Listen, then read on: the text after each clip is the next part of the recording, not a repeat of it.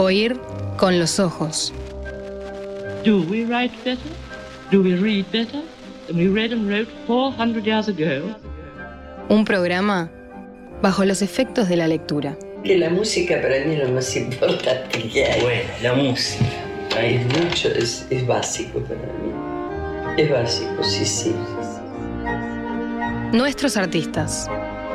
Fernando Medina, Es una obsesión. Compro libros y ni siquiera los leo. Los acaricio. Yara López, Throne Ukbar Orbis Tertius was a fundamental text for me. Emanuel Bremerman, Si a mí me preguntaran si existe un libro que se parece al universo, o por lo menos que pueda dar una especie de mapa, una cifra del universo, ese libro seguiría siendo para mí. Tamara Silva, Lo que se extraña son los 20 años. Es todo lo que significa el mundo a los 20 años. Guillermo Dalén Carpinto, Al mismo tiempo me parece que podemos eh, ya añadir a esta magnífica metáfora, oír, escuchar a los muertos con los ojos, eh, eh, la, la posibilidad de escuchar a los muertos con las orejas. Rafael Mandresi, si tuviera que elegir un solo libro, de los muchos que he leído, ese libro sería ciertamente Producción. Valentina Fuster.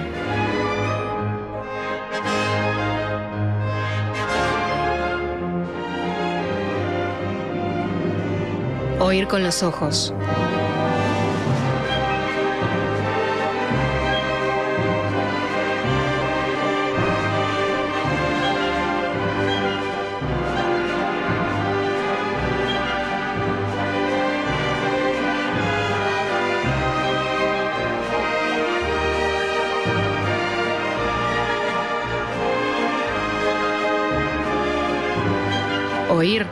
Con los ojos.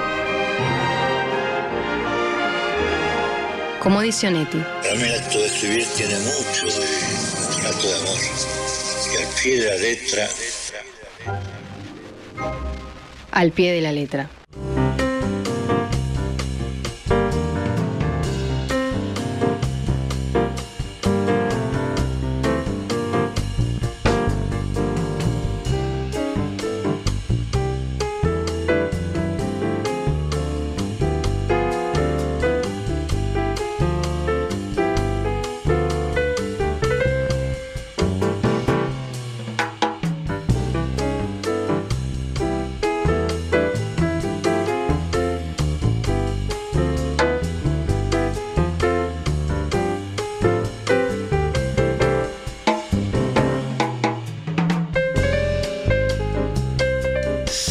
Sábado 3 de febrero de 2024, este es el primer programa de la octava temporada de Oír con los Ojos.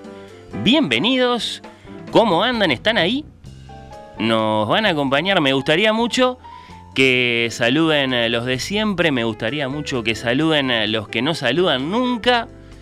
A partir de este momento, ¿qué? No lo tengo muy claro. Todavía eh, lo voy a pensar un poco.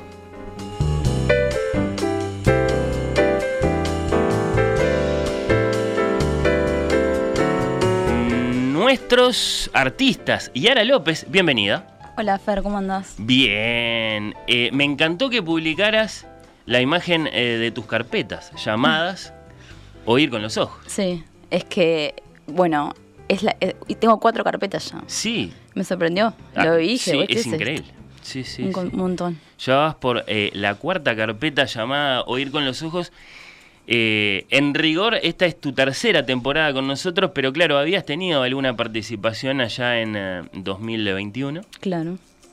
Sí, creo que en diciembre, final de año. Ahí está, manera de presentación, de saludo, Sí, para conocerte. Así que sí, vas por la cuarta carpeta, impresionante. impresionante. Sí, sí, ¿estás contenta? Muy contenta. Muchas gracias. No, bueno, eh, contento eh, eh, estoy yo. Me pone muy feliz, eh, Yaris, que estés acá haciendo este Opus 1 del octavo año eh, conmigo. Eh, hoy vamos a escuchar a cada una de las eh, voces del programa. ¿Te gustaron las voces de la apertura? Ah, me encantaron. sí, hay voces de escritores. Sí. eh, para jugar a ver qué, qué adivinamos. Bueno, eh, algunas son muy reconocibles, otras quizá no tanto. Sí. Y lo cierto, eh, y, y- y lo lindo o lo conmovedor que tiene, es que por primera vez hay voces de escritores hablando acá, Claro. en Oír con los Ojos. Sí, sí. Algunas acá en estudios y otras desde lugares, con nosotros o a distancia. Eh, Cartarescu, por ejemplo, que Sí. dice uk para orbis tertius, was a fundamental text for me". Eh, no está acá en la radio, pero sí está con nosotros eh, allá en el, en el Teatro Solís. Sí, un programa especial. Sí, que hubo el sí, año sí, sí. Y, y dejó esa, esa linda frase, a mí me gustó. Sí, Que saluda a Borges, que también aparece también. eh, más de una vez eh, eh, allí. Bueno, si los oyentes quieren eh, decir los nombres que escucharon, yo creo que hay algunos que son muy fáciles, ¿va? Algunos son facilísimos. Algunos son muy fáciles. Sí, Y otros tal vez no. eh, tal cual. ¿Quién dice, do we write better? Esa ya estaba, ¿no? En la, Eh, la hace años que está. Y, Sí. y- y hasta el día de hoy hay gente que me pregunta, ¿pero quién es? ¿Quién es esa señora que dice? Si escribimos, si leemos eh, mejor o peor que hace 400 años. Bueno, eh, hay novedades en cuanto a las voces del programa, que no de la apertura. Vuelve Guillerme, de Alén Carpinto. Sumamos a Tamara Silva, estoy muy contento. Sí, grandes noticias. Son, son muy lindas noticias y, y bueno, eh, insisto en que me gustaría mucho que saluden los de siempre que son Paula o las hermanas Petit o Uri o Ignacio o Rubén y me gustaría mucho que saluden los que no saludan nunca. Sí. 091525252 o ir con los ojos en X. Vamos a empezar a decir así. No, por favor. ¿No? ¿Vos no querés? No me gusta, ¿no? No te gusta. Bueno, eh, pero es lo correcto. Sí, es verdad. Es lo que acaso eh, hay que decir, porque decir Twitter. Es cierto que además se sigue diciendo tuitear, Sí, que también sería un anacronismo o directamente una expresión incorrecta porque no es en Twitter. y también quedó Fabiar, que también es viejo, ¿no? Porque ahora ponemos un corazón. Pone- exacto, ya no ponemos una. Era una estrellita antes. Sí, ¿Vos te acordás? me acuerdo. Sí, sí, sí. eh, bueno, bueno. eh, lo cierto es que tenemos esas vías de comunicación eh, y por supuesto que ya hay respuestas, ¿no? A la pregunta, ¿nos van a acompañar? Claro. Eh, por supuesto que sí, que ya hay, que ya hay respuestas. Tengo, por ejemplo, vía Instagram, ¿no? Joaquina que dice, pero por supuesto. Me gusta el pero, Sí, pero como diciendo, ¿qué clase de pregunta es esa? Además con emoji de aplausos, un Gustavo que dice estoy y levanta la mano, un Seba que dice equipazo, nos saluda así, me gusta. muchas gracias. Nos Ot- da- otro oyente, ánimo, ¿no? ¿no? Habitual. Sí, Seba, por supuesto que sí. Un gran saludo para Seba. Yo qué sé, y así otros tantos, ¿no? Y aparecen también esos que dicen, bueno, en directo no. Claro. Disculpen, pero no. Eh, no sé, están trabajando o quieren dedicar el sábado a otra cosa. Pero siempre esperándolos. Por ejemplo, Renata lo dice. Para escucharlos después en Spotify. Eh, y así, ¿no? Pero me gustaría que vayan llegando. Hay oyentes que llaman. Como, No, no. de- como podés, este. Nunca vi esto. No, si pasa todo el tiempo. Pero no, no podemos atender, No, quedaría raro. Sería ¿no? lindo igual. Decís, Una improvisación. no sé sí. si somos esa clase de programa, lo voy a pensar. Bueno, A lo mejor la próxima vez atiendo. ¿Vos qué decís? Le pregunto a nuestra operadora productora. Puede ser peligroso. Bueno, pero no va a salir al aire. Lo que sea que nos quieran decir. No, eh, manden mensajes. Manden mensajes. eh, confirmen que están ahí. Y a partir de este momento, ¿qué? E insisto que no lo tengo muy claro todavía. Y en ese sentido, a lo mejor un género de mensaje que podríamos recibir es. Hablen de. claro. Un pedido.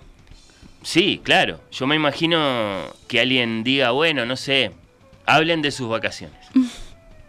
Digo porque muchos programas de radio inician sus nuevas temporadas de esa manera, ¿no? Con los conductores hablando de sus vacaciones y yo asumo que obviamente eso debe ser porque la audiencia lo demanda, la audiencia quiere saber. O la audiencia está de no. vacaciones. No Entonces- sé, no, no sé, no sé, no, no, no, no sé. Cre- cre- creo que así como no somos eh, el programa de radio que atiende las llamadas al aire, tampoco somos el que arranca con las vacaciones. Me parece que no. ¿Qué otro asunto pensás que la audiencia va a exigir que esté así bien presente? Y puede ser lecturas de, de- de estos tiempos, ¿no? Del verano. Hablar, claro, hablen de los libros que leyeron Claro. en estas semanas que pasaron, en las que quedan todavía, para muchos acaso, de, de vacaciones, muchos están disfrutando de esta primera quincena de febrero. El concepto de quincena igual está un poco desdibujado, ¿no? Hace un tiempo, Sí. desde que existe Airbnb, ese tipo de cosas me parece que... Pero sí existen. Sí. Eh, sí, podría ser. eh, y, y- y me interesa, ¿no? Mm, Saber qué, qué- qué les gustaría para nuestros eh, temarios, sábado a sábado, a, a- a lo largo de todo este 2024. Los 300 años de Montevideo, quizá. Sí. Bueno, La historia de la circulación de la palabra escrita en nuestra capital, las primeras librerías. Dicen que el primer librero oriental fue un Jaime Hernández, pero claro, hacia como 1830, según cuenta Pablo Roca, en un precioso libro que se titula Historias tempranas del libro, que creo que lo tenemos por acá en la biblioteca del estudio de la radio. Eh, pero claro, eh, entonces eso significa que pasó como un siglo desde el comienzo del proceso fundacional de Montevideo hasta que empezaron a circular los libros, ni hablemos de Barreiro y Ramos. Ahí ya estamos en el último tercio del siglo XIX, ¿no? Eh, hablando de 1724, por otro lado, en este 2024 se conmemoran 300 años también del nacimiento de Immanuel Kant. No sé cómo te cae Kant. Eh, y ahora... me cae pesado. Y, sí, el autor de la crítica de la razón pura, y en ese sentido, sí, es un poco lógico que te caiga pesado, pero claro, eh, uno de los pensadores más importantes, influyentes en la historia de la filosofía, como si dijéramos, hasta Kant nadie pensaba por sí mismo. Pod- po- po- podríamos resumir, ¿no? Eh, na- nadie era consciente de que si apagamos nuestras mentes no hay mundo, ni existencia, ni nada. Un gran, un gran filósofo Kant. Eh, vamos, a, vamos a anunciar, vamos a anunciar, vamos a prometer la visita de Martín Fleitas, docente, investigador del Departamento de Filosofía, mm, de, de Filosofía de la Práctica, concretamente, de la, de la Universidad de la República, para hablar de Kant, acá en Oír con los Ojos a 300 años de su, de su nacimiento. Hablen de, ¿qué más? ¿Qué más? Eh, bueno, hablando de grandes fechas tricentenarias o en este caso bicentenarias, por supuesto que en 2024 vamos a hablar, ya empezamos de hecho, empezamos durante el verano, de los 200 años de la novena sinfonía de Ludwig van Beethoven.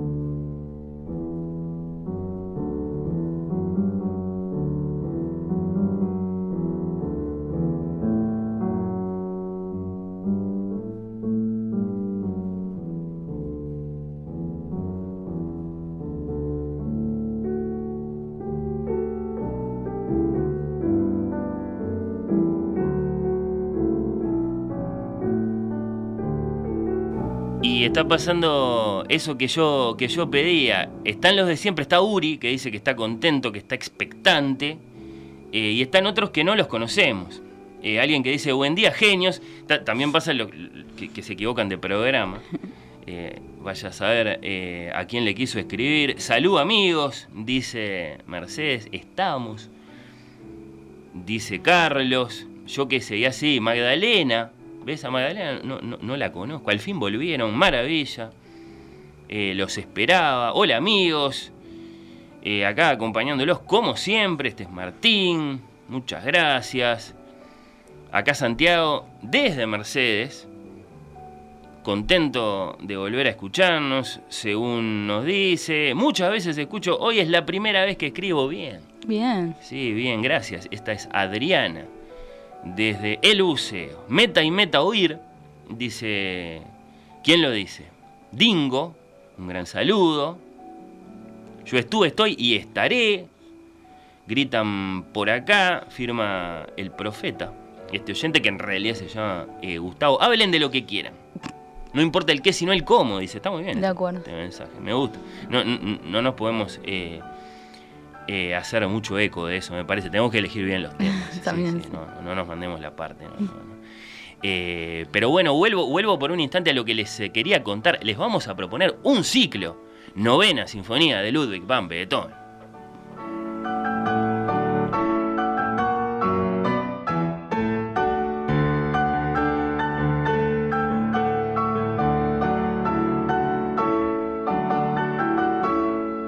Enrique escribe por su esposa Carmen y pide que este año que va a ser tan político, por favor, no hablemos nosotros acá también eh, de política, que oír con los ojos sea un remanso con literatura y las otras artes. Bueno, eh, lo vamos a intentar. Sí. Yo creo que eso es lo que podemos prometer, que vamos a intentar no hablar de política. Eh, o bueno, a veces lo que sucede es que no hablamos de política porque no nos animamos. ¿no? Sí, es verdad que está bueno que no, que sea un remanso. ¿Sí?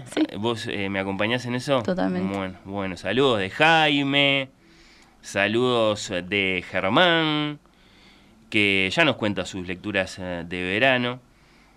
Eh, interesante. Vamos a retomar la lectura de mensajes en un rato. Por supuesto que sí, me importa muchísimo que nos acompañen, que estén ahí, que aporten, que opinen, que se quejen. Les vamos a proponer, decía, un ciclo, novena sinfonía de Ludwig van Beethoven a 200 años de su estreno, sí, estrenada eh, para uno de los más grandes sacudones de la historia cultural del mundo moderno, el 7 de mayo de 1824 en Viena. Y bueno, entonces un gran ciclo, de la mano del profesor Guillerme de Alén Carpinto, comenzando también eh, eh, ahora nomás, el sábado que viene. O sea que es un anuncio para lo inmediato, la novena y la historia, la novena y la política, la novena y la música. ¿Dije la novena todas las veces o alguna vez dije la novela? No, yo entendí la sí, novena. está- a veces me pasa que quiero decir novena y digo novela, lo cual es significativo. Sí. Eh, sí, sí, sí. ¿Qué, qué dice Guillerme del tema de la oda a la alegría? ¿Cuánto te gusta el tema de la oda a la alegría, Guillerme? ¿Te parece que la humanidad lo ha gastado? Que... No, me encanta. Sí. Me parece que la, la- la humanidad nunca gasta lo suficiente algo tan increíble, ¿no? O sea, eso, eso es algo muy doloroso para los snobs, a la gente que le gusta gustar de algo que no le gusta a todo el mundo. Y cuando a todo el mundo le empieza a gustar algo, ya no tiene gracia gustar de eso. Eh, Yo no soy así, a mí me, me gustan las cosas porque están buenas y no importa que 4 mil millones de otras personas también les guste.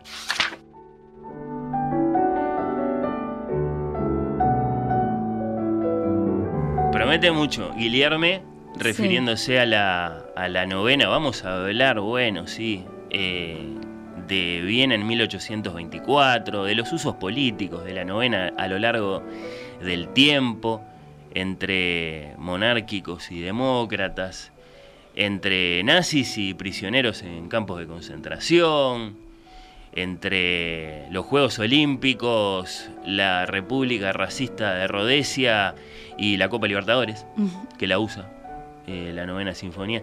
Eh, la Noche de las Luces usaba la novena sinfonía, no sé si te acordás, No me acuerdo. cuando invitaban a la Rambla a ver eh, los cohetes. Ponían el En tema la de promo. oda. Ah, sí, sí. Eh, son, eh, es parte de la historia de los usos eh, políticos Sí, o comerciales de la, de la novena sinfonía. ¡Viva la hermandad! Grita Friedrich Schiller, apoyado sobre la melodía más famosa del mundo, de la mano del sordo, de Ludwig, porque de eso se trata. La libertad no es suficiente y era la proclama de la Revolución Francesa. ¿no? La libertad, con la libertad empezamos a conversar. Acá lo que importa es que seamos todos hermanos. Eh, cantaba el, romántico y el desgraciado Schiller, eso, eso lo voy a contar. Voy, a contar, eh, capaz que lo cuento yo si Guillermo no lo quiere contar o si se olvida lo voy a contar yo. Cómo se le ocurrió a, a Schiller escribir la oda a la, a la alegría. Bueno, no sé. Eh, temas, temas no nos van a faltar, hay centenarios también, cumplen 100. Truman Capote y Kafka, ¿qué te parece? Mira, qué interesante. Son, son buenos nombres, ¿no? Muy bueno, sí. Como para dedicarles eh, páginas así, de esos, este, de esas, de esas, eh, con gente que sabe. O, o a la que le gusta muchísimo. A, a, a Nacho Mardero, por ejemplo, eh, le gusta mucho Truman Capote. No, no sé de alguien a quien le guste mucho, mucho, mucho Kafka. A mí me gusta, pero no, no, no, no me animo. No, es difícil. Sí, no sé. Eh, ¿Qué otros asuntos importantes en 2024? La novela inédita de García Márquez se anuncia para marzo, es un anuncio de, de, de Penguin, de Penguin junto a, la, a los herederos de, de Gabriel García Márquez para marzo de este año, sí, ya tiene título, en agosto nos vemos. ¿Ese es el título? Sí, Bien. novela póstuma. Entonces, del, del premio Nobel, autor de 100 años de soledad, estaba entre sus papeles, parece. Alguien dijo, che, ¿y esto? Parece que la familia la leyó y dijeron, bueno, dale, vamos a publicarla. Merece ser conocida por los lectores del gran autor colombiano. Esperemos que sea buena, que sea mejor que Now and Then, la, la canción de los Beatles, que no, no es muy buena. No, no sé qué te pareció a vos, eh, Yaris. La canción eh, Robot de Lennon McCartney que conocimos el año pasado, igual es un gran, como una gran exhumación, ¿no? Claro, creo que trasciende un poco si es bueno o no el hecho, ¿no? Igual es un tema interesante esto de los inéditos póstumos. Sí, Podríamos hablar de eso en general, ¿no? y, y que admite debates, porque Sí. primero puede estar eh, de alguna forma como ignorada o, o- o no del todo respetada la voluntad original de los artistas, ¿no? Que a lo mejor habían destinado esos papeles a un cajón, entonces venimos nosotros después con ellos eh, que ya no pueden contestar y, y- y lo publicamos como si fuera parte de la obra, no sé. Es una discusión esa. Sí. ¿no? Ti- Tienen derecho a, a ser respetados una vez que son fantasmas. Y ¿no? depende un poco también cómo es el, el texto, ¿no? Sí, sí, sí, si está terminado, Claro. si, son- Si es un borrador. si es un- claro, si es un, Sí. un manifiesto, bosquejo. Eh, hemos hablado de esto, sobre Sí. todo en materia de música, pero de literatura Sí. creo que no tanto. Lo mencionamos co- con respecto a Bolaño. Bueno, claro, pero está, está bien, ¿no? Eh, en el caso de, de 2666, concretamente, eh, él, él la quería Ay, publicar. sí, ¿no? sin duda. Me refiero un poco también a lo que salió después, ¿no? Ah, muchas cosas de que Alfaguara, después, sí, sí. ¿Qué más hay? Claro. Dicen sus, sus voraces editores. Dame, dame, dame, dame Sí. todo lo que tengan que lo vamos a publicar. Eh, y ahí se pone polémica la cosa, sí, sí, sí. Bueno, eh, creo que hay un tema, de todos modos, eh, Yara, eh, acerca del que nuestros oyentes quieren que hables específicamente vos. A ver. No, no, sí, eh, y, Yara vio la Sociedad de la Nieve. Sí, la vi, la vi. ¿Qué le pareció? ¿Merece el Oscar? Eh, ¿Es cierto que los oyentes quieren que hables? Eh, bueno, eh, sí, debe ser cierto, sí. Yo imagino que sí. Eh, ¿la, la viste en serio? Sí, la vi, la vi. Fui a la proyección que hizo Cinemateca Ah, para sus socios, sí. O sea que la viste eh, en, en circunstancias privilegiadas. Sí. Sí, bien ahí, bien ahí. ¿Querés decir algo? No, no, paso. querés, no querés decir nada. Bueno, eh, dice mucho que no Sí. quieras decir nada. Bueno, no sé. Eh, y, y- y otras películas de Bayona sí te habían gustado? Eh, que sí, más o menos. No, Más no o lo tengo tan visto Bueno, tampoco. Bueno, bueno. ¿Y, y- y merece el Oscar o, o debería ganarlo No. la, la película inspirada en la novela de Martin Amis, eh, la que se llama eh, Zona de Interés, que después está entre las nominadas a Mejor Película, lo cual También, sí. puede llegar a significar que... Bueno, como Parasite, ¿no? Que estaba nominada Sí. en ambas. No, Y- para mí no merece el Oscar, ¿no? Y ganó- ¿Cuál de las dos? La Sociedad de la Nieve, no. No, No. no, no, no es para tanto. No. Eh, no, Claro, Parasite ganó en ambas categorías. Sí, en su sí, momento. sí, sí, sí. Pero, mm, claro, eh, eh, lo, lo que algunos eh, interpretan... Hablaremos de esto, supongo. eh, Sí. van a estar convocados, eh, Yara, Emanuel, eh, allá por marzo, en el sábado previo, ¿no? Puede ser. Eh, sí, sí. Mm, Me lo tengo que- que... poner muy al día, la verdad, porque no. Bueno, claro, cuando tengamos tiempo de ver, por ejemplo, Sí. eh, Zona de Interés se va a estrenar a fines de febrero. Claro, todavía no la vi. En cines, acá. Eh, pero lo que algunos calculan es que si está nominada a Mejor Película, entonces tiene que ganar como película internacional. Bueno, puede Y ahí- ser. Puede o no, ¿no? O, o perder las dos. Tal- o perder las dos claro. y, y la Sociedad de la Nieve llevarse eh, el premio a, a- a Mejor Película Internacional. ¿Vos la viste al final? Eh, ¿Cuál? La Sociedad de ¿Zona la de Nieve. Interés? No, la Sociedad de la Nieve. Mensajes. Eh, dice eh, Francisco que deberíamos. No, sí, la vi. La vi. Pero no, pero, pero no, no, eh, hablamos en, en marzo, En ¿te su parece? momento, perfecto. ¿Con Emma? Sí. Eh, sí, sí. Que Emma hizo entrevistas con algunos de los hacedores de la película, o sea que tiene mucho para aportar. Eh, Francisco dice que deberíamos hablar de Santo Tomás de Aquino. A tres cuartos de milenio de su nacimiento. No sé qué te parece esa fecha. tengo que hacer la 750 años. Sí. Bueno. Eh, no sé, a lo mejor no, no queremos abusar de esto de los de las conmemoraciones, las fechas redondas, pero nos gustan. Sí, sí.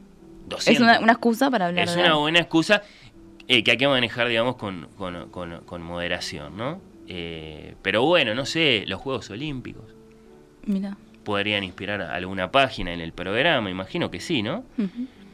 Eh, disfrutando desde Maldonado, dice Antonella, saluda a Cristina, acá presentes felices. Eh, ocho años, dice Sonia. Claro, estamos iniciando sí, el octavo año de, Oír con los Ojos. Es, es cierto. Eh, yo que sé, ¿qué más? Hola muchachos.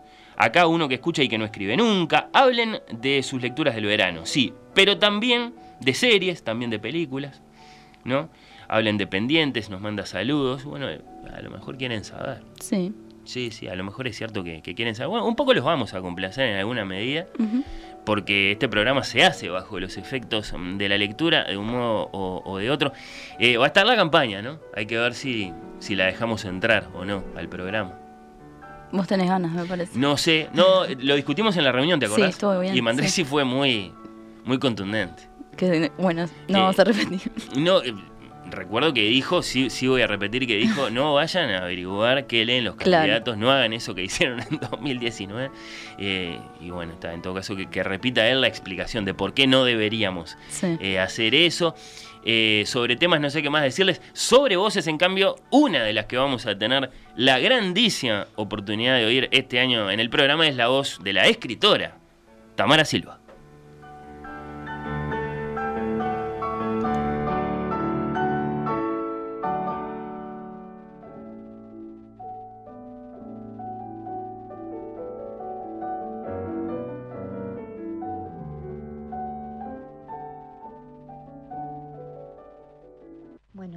Fernando, buen día para todos por ahí.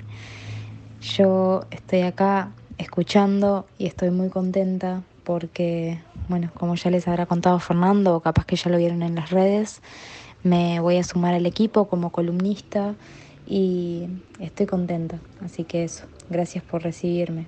No tengo promesas, sí expectativas. Em, supongo que todo esto lo vamos a ir viendo, pero lo que sí puedo prometer es que va a haber un libro por mes y que todo el cariño va a estar puesto en esa lectura, además. Así que, bueno, eso, nos vamos a estar escuchando. Va un abrazo grande para todos. Un beso para Tama, que fue comparada con Morosoli por Gustavo Espinosa. Wow. Sí, ya lo habíamos hecho nosotros, de todos modos, eso del año pasado, sí. Eh, por un lado, es como si Morosoli hubiese regresado convertido en una muchacha del siglo XXI. Dice dice Espinosa, no, sé qué te parece la comparación. Bueno, tengo que leer el libro para evaluar. Eh, bueno, eh, lo, dijo en Brecha, el, gran autor de, de, Carlota Podrida, ¿no? No sobre los cuentos de Tamara a los que vos evidentemente aludís y hará desastres naturales, sino a propósito de Temporada de Ballenas, que es eh, una novela de Tamara de próxima publicación, eh, mucho más importante y prometedora que la de García Márquez, me parece.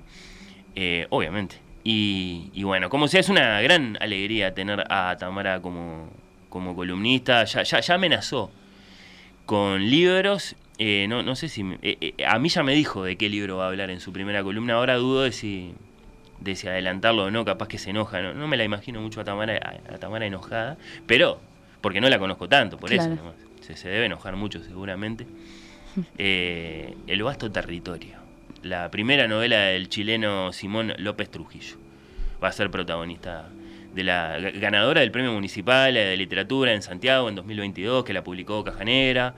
Eh, así que gran promesa de, Tamara. Bueno, esta nave bajo la especie de una audición de radio, tiene su propia supercomputadora, eh, o mejor dicho, la tiene a ella, eh, Valentina, mucho, muchísimo más temible que, HAL 9000. Eh, desde luego, Valentina, nuestra operadora, nuestra productora, nuestra meteoróloga, que nos va a recordar cómo se llama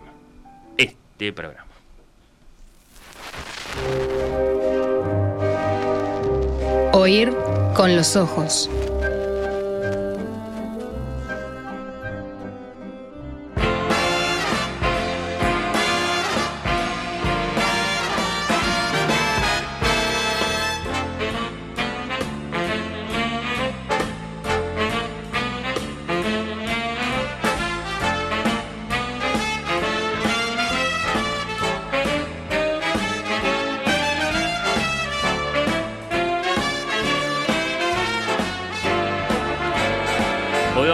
De comienzos y ahora, como en eh, 2022 hablamos de las tapas de los libros y como el año pasado hablamos de los prólogos de los libros, continuando con esa tradición, hoy vamos a hablar eh, de comienzos.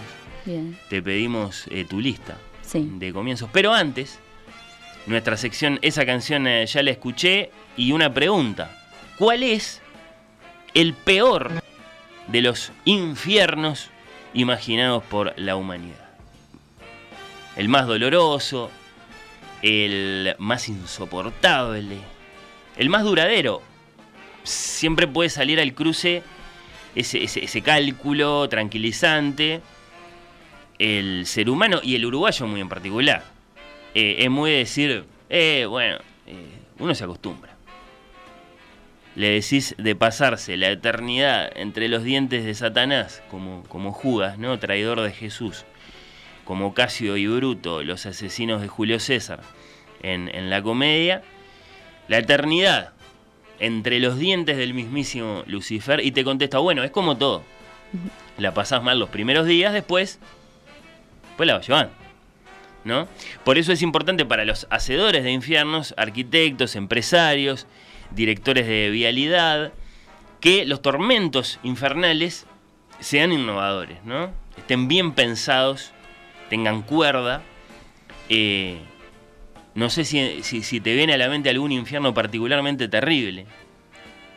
De la literatura. de- no sé, sí, entendía de un modo amplio, sí, to- todos los infiernos pertenecen a la, a la literatura, ¿no? De alguna forma. Ay, lo tengo que pensar. Sí, hay que pensarlo. Eh, por otro lado, y contra la noción clásica de infierno, que es, bueno, ese lugar allá donde sufren las almas de los pecadores, ¿no? Hay el que ha razonado que para que un infierno sea verdaderamente terrible, así, pero muy, muy, muy, muy terrible, tiene que ser además injusto. Es decir, no, no, no, no tiene que ser para los pecadores que acaso lo ven venir, que acaso saben que se lo merecen. Entonces ya van resignados, ¿no? El infierno es terrible si van a parar allá los que sienten que hicieron las cosas bien, ¿no? Entonces les duele porque no lo entienden. Eh, pero ¿cuál es el peor? Esa es mi pregunta, ¿no? El, el- el de Dante, por supuesto, ¿no? La yate hoy, esperanza, voy que entrate, ¿no? El, el- de Dante para el que hay que abandonar toda esperanza y, y en el que te encontrás con espejos invertidos de tus pecados, ¿no? En la vida fuiste una, una tibia, ¿no? Una, una, no es tu caso, Yaris, que vos, yo sé que vos te la jugás, pero fuiste, fuiste así de, de- de centro, como se dice a veces, no, no apoyaste realmente ninguna causa extrema eh, para mantener tu independencia intacta o lo que sea. Entonces en el infierno estás condenada a cargar por toda la eternidad con una bandera sin insignia, una bandera totalmente en blanco, ¿no? Eso se imaginó Dante y que además hace que, a estos, que eh, desgraciados los persigan moscones. Y este es el, el más leve de todos los castigos imaginados por Dante, porque de hecho sucede en el hall del infierno, o sea, antes de entrar, ¿no? Después hay otros tantos mucho peores, yo que sé, los políticos corruptos están hundidos en alquitrán, ¿no? Como para representar de un modo invertido sus, sus pegajosas manos, ¿no? Y, y su, y su dolor. No sé, es el Hades griego, eh, cuya cualidad más severa parece ser, esto es- ya se pone más poético, ¿no? Que es muy lejos. Te sentís realmente muy lejos de todo, principalmente de tus seres queridos, ¿no? Allá en el, en el inframundo. Eh, por otro lado, los griegos no, no- no imaginaron un cono invertido hacia el centro de la Tierra, como Alighieri, sino una especie de sótano secreto del, planeta. ¿no? Pero reitero, ¿cuál es el peor? ¿Cuál es el más terrible? Eh, ¿El mero abismo? El sepulcro del que se, del que se habla en, en la Biblia, sin mucho detalle, ¿no? Eh, hay un hay un Father Vandeville, un padre Vandeville que con toda probabilidad es un invento de Borges, no, debe existir, eh, que decía, no aumentéis el infierno con horrores imaginarios. No hace falta. Las escrituras lo resumen bien cuando nos hablan muy simplemente del olvido de Dios.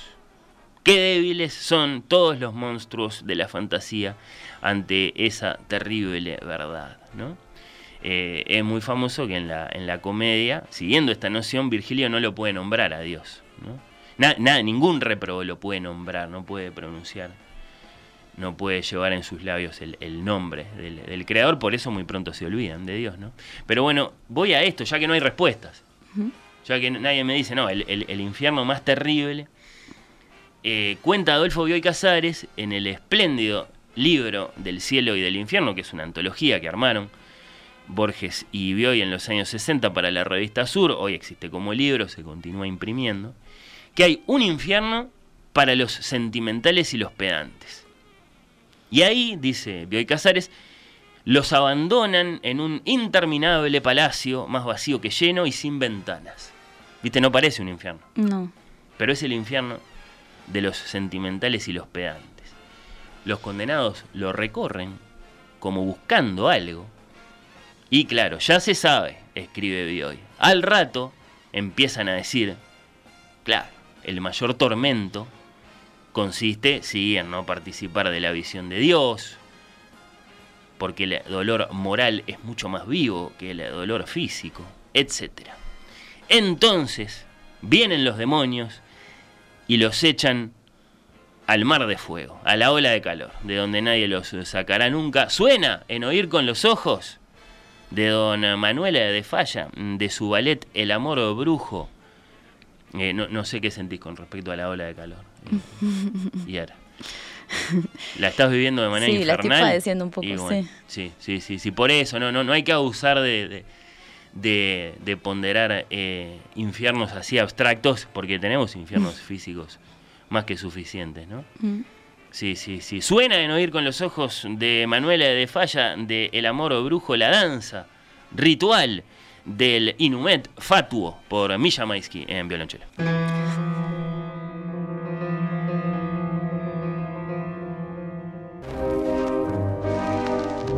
Oír con los ojos.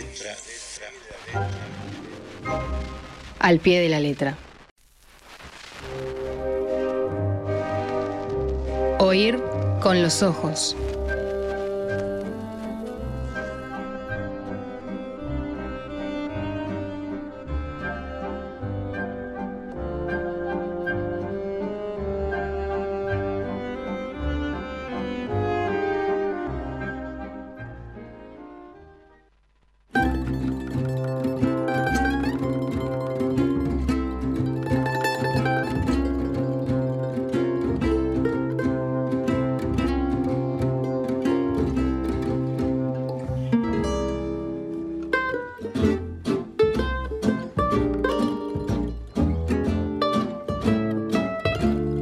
Arranques, comienzos, primeras páginas, notas, escenas.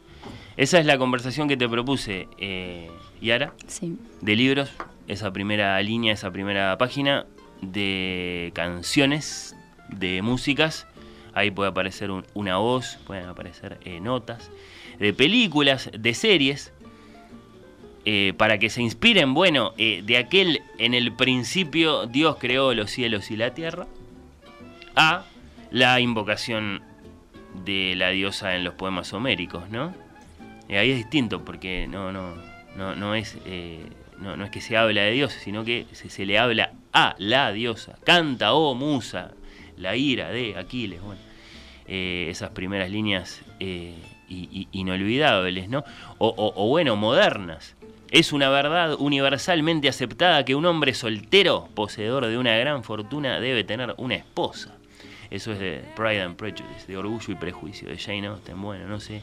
Del Cha-Cha Chachán de la Quinta Sinfonía, a los dos minutos de sintetizador y Sting y Misterio, hasta que aparece ahí una batería casi erótica, y después el increíble riff de Mark Knopfler en Money for Nothing, bueno, no sé. De los primeros, ¿cuántos son? Deben ser como veintipico de minutos de Full Metal Jacket de Stanley Kubrick, que es uno de los comienzos de película más, más, más inolvidables que, que yo puedo eh, que yo puedo saludar acá.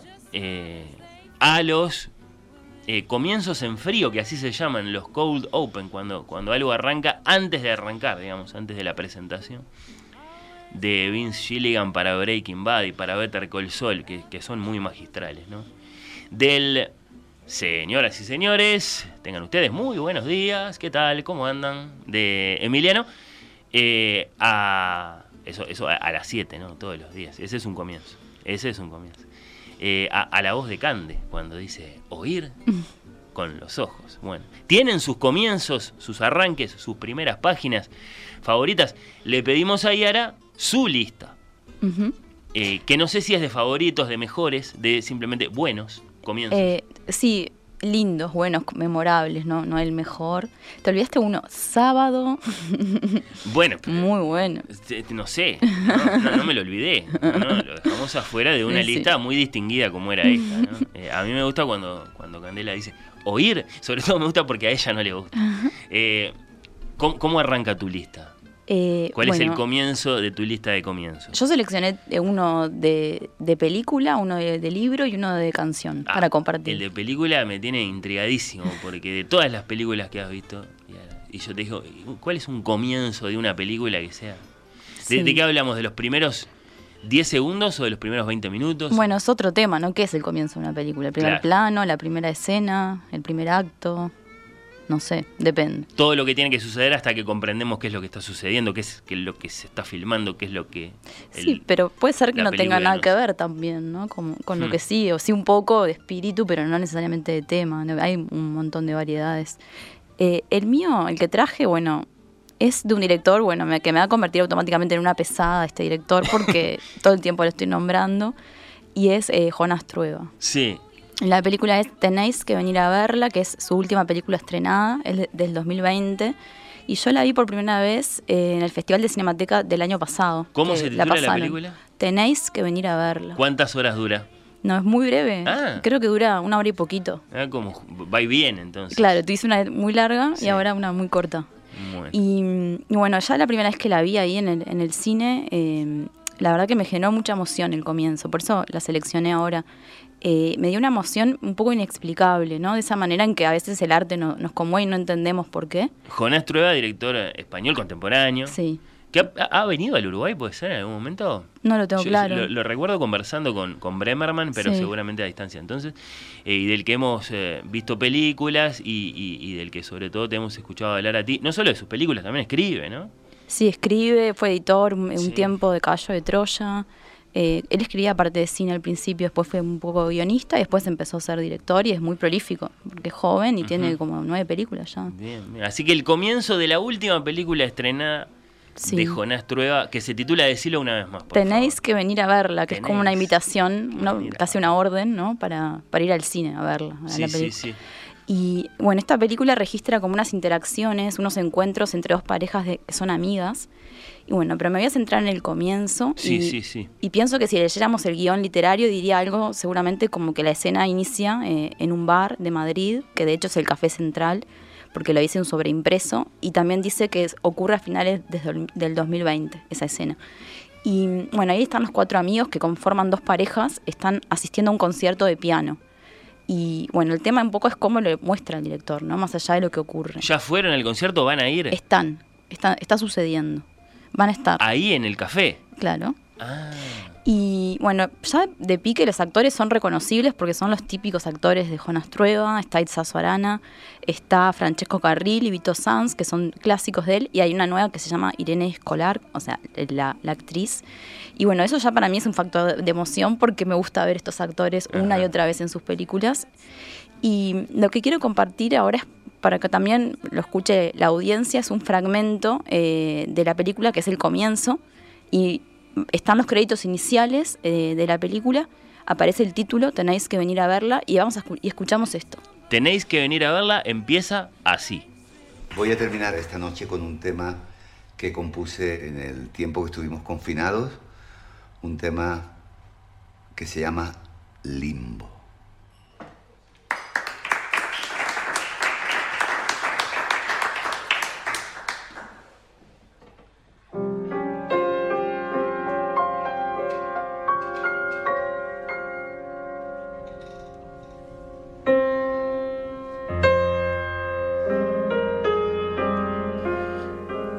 Aquí empieza la película. Lo primero que vamos a ver es un primer plano de la actriz Itzazo Arana, eh, que interpreta a Elena.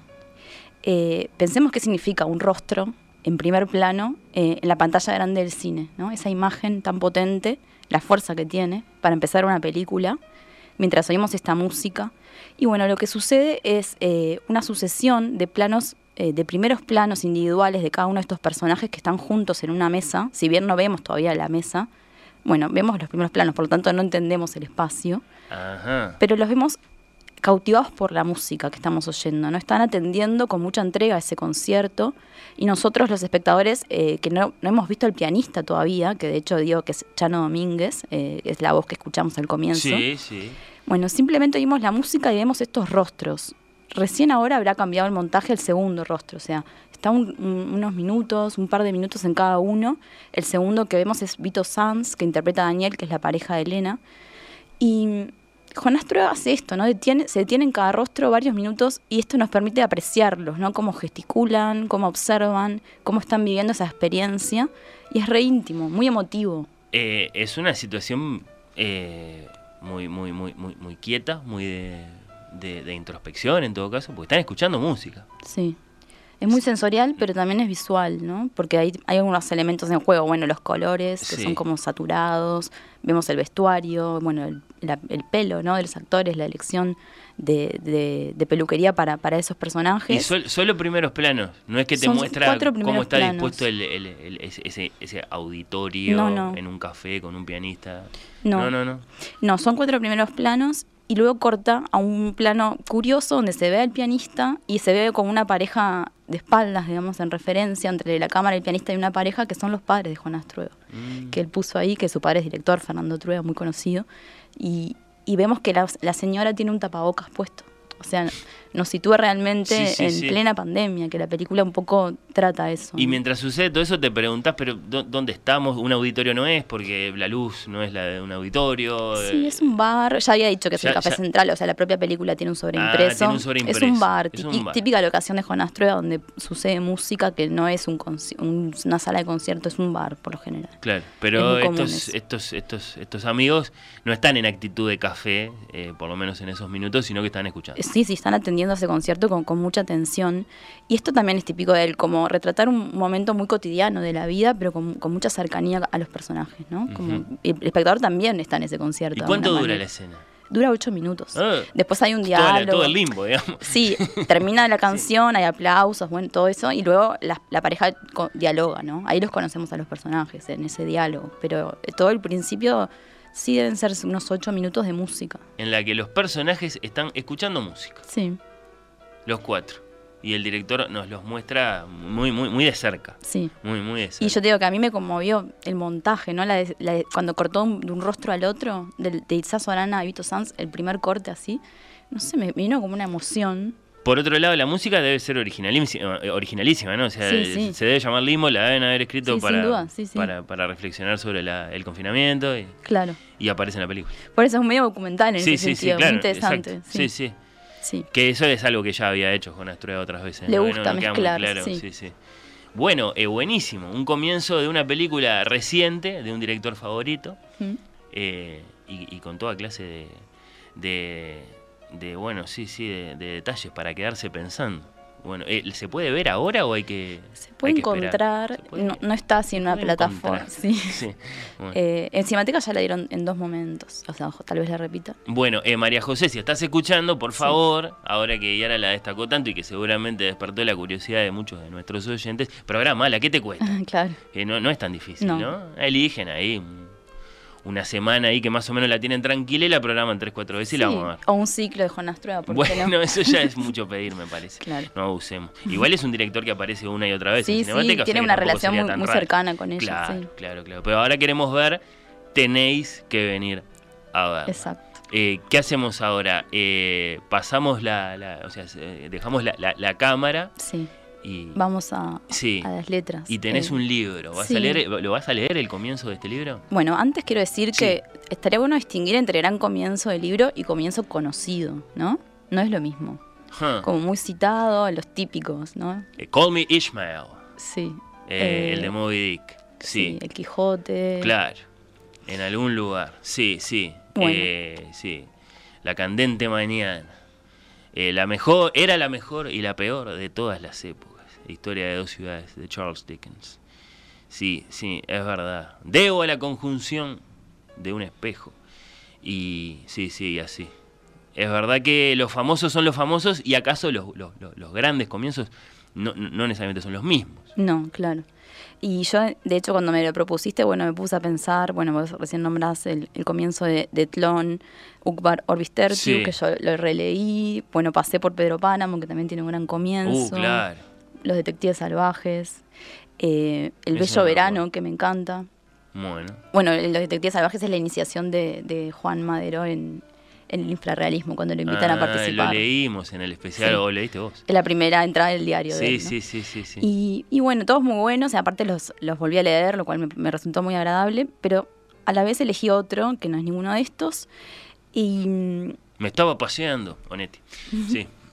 y lo que elegí no es propiamente del libro, eh, pero sí es lo primero que aparece escrito por el autor en el libro, que el libro es Franny Zoe de Salinger, Ujú, ujú. y lo que voy a leer en realidad es la parte, viste, del agradecimiento, dedicatoria, el primer, como lo primero que aparece escrito por él, que dice, más o menos con el mismo espíritu con el que Matthew Salinger, de un año de edad, le insiste a un compañero de mesa para que acepte una haba fría, insto yo a mi editor, mentor y Dios lo ampare, mejor amigo, William Shaw, genius domus de, de New Yorker, amante de la probabilidad remota, protector de los pocos prolíficos, defensor de los extravagantes sin remedio, el más insensatamente modesto de los grandes editores artistas natos, a que acepte este librito más bien escuálido.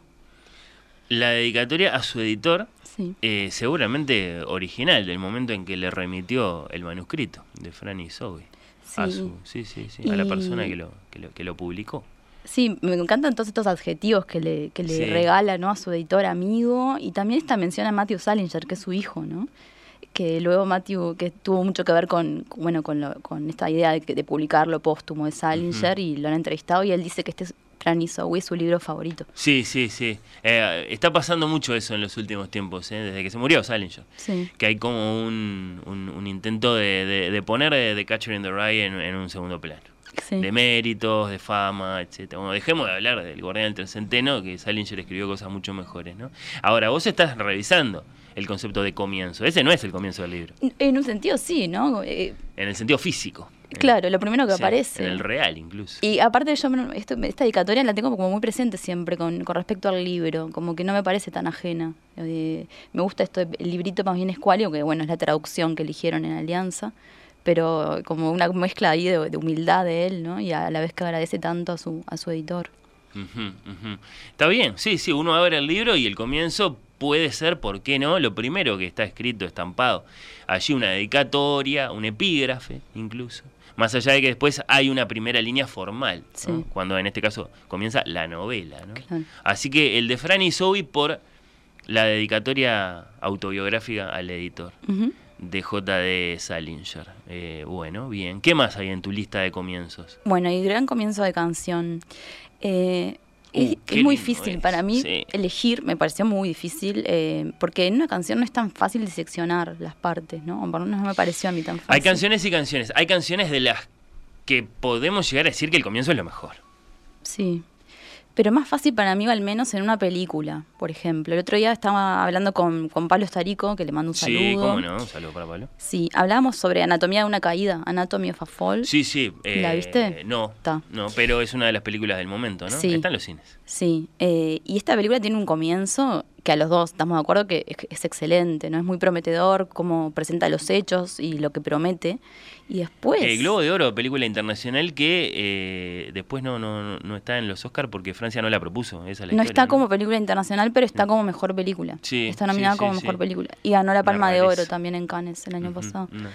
Y bueno, ta, a mí no me gustó la película. Netflix hizo fuerza para que no estuviera para no no no sé, Para no. internacional. Sí, no es sé. que ellos proponen, no sé cómo Sí. es bien el, el proceso. Bueno, eh, fue raro, ¿no? Sí. Que haya una película internacional entre las mejores, pero no esté como película internacional. Bueno, no sé. La cuestión es que tiene un comienzo. Sí, y te digo, a mí después no me gustó, pero el comienzo reconozco a una hora después de verla toda, que, que es buenísimo, muy prometedor. Creo que en las canciones esto de diseccionar así las partes es más complicado, por lo menos para mí. Eh, a lo mejor sucede particularmente en las canciones largas, ¿no? Canciones de más de cinco minutos, Sí, en las que entonces sí podemos identificar claramente una intro, claro. una, una- un, un- un- un comienzo como si estuviéramos hablando de, de la introducción del material temático en una sonata o algo así, y que, y que, y que de modo muy marcado es, es anterior al, al comienzo del desarrollo después de la pieza, ¿no? Claro, eso es una opción. Yo como que fui por otro lado, en pensar un, un comienzo que más allá de que a mí la canción me gustara, fuera importante para la propia canción por algún motivo. En- Eh, sí, sí, sí. Elegí una. eh, Me gustan las preguntas que no te puedes quejar de que nos quedemos pensando porque planteas buenas preguntas. Entonces, claro, eh, help, por ejemplo, ¿no? ¿Cuál es, es- Ya está, es como que a, a los, a los tres segundos ya estamos en la mitad de la canción. Claro. I need somebody. Sí, sí. Claro, te puede gustar Help, pero no puedes decir que tiene un gran comienzo. Y, o sí. O a lo mejor ese es el modo de comenzar pero una porque la canción está impregnada, digamos, Sí. como en ese... No, no, dejate de misterios. Claro. Sí. Este, y, y arranquemos con todo, ¿no? Sí, sí. Es una opción, obvio. Pero a ver, a ver, ¿a dónde fuiste vos? Bueno, yo fui a una que le voy a pedir a, eh, a Vale para escuchar. Morreu na contramão atrapalhando o tráfego. Bueno, estamos escuchando Construction de Chico Huarque, Construcción. Eh, es una canción que aparece en un disco homónimo del 71 y fue compuesta todo este disco en el, en el momento en que él regresaba de su exilio en Italia a Brasil. Es un, un disco que tiene como un componente fuerte de crítica social y esta canción es como un exponente de, de eso.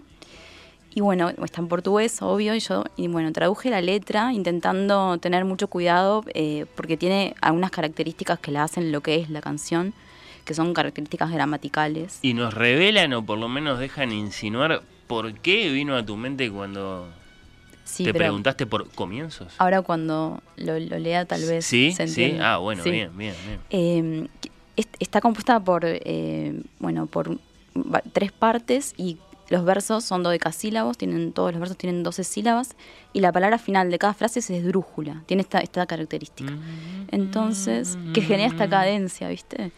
Y bueno, eh, al traducirlo intenté obviamente co- conservar las palabras, que es fácil de portugués a español, que sean esdrújulas, en casi todos los casos pude. Eh, y bueno, eh, lo interesante de la canción es que eh, luego de la primera parte, que es la que escuchamos, la siguiente parte repite todo, toda la letra con respecto a la primera, pero va cambiando la palabra final de cada frase. Entonces empieza a jugar con las palabras de la propia canción y empiezan a caer como en distintos lugares de los versos y esto eh, va alternando el sentido y va a hacer que crezca el sentido también. Voy a leer para que se entienda Sí, lo sí, que quiero sí, decir.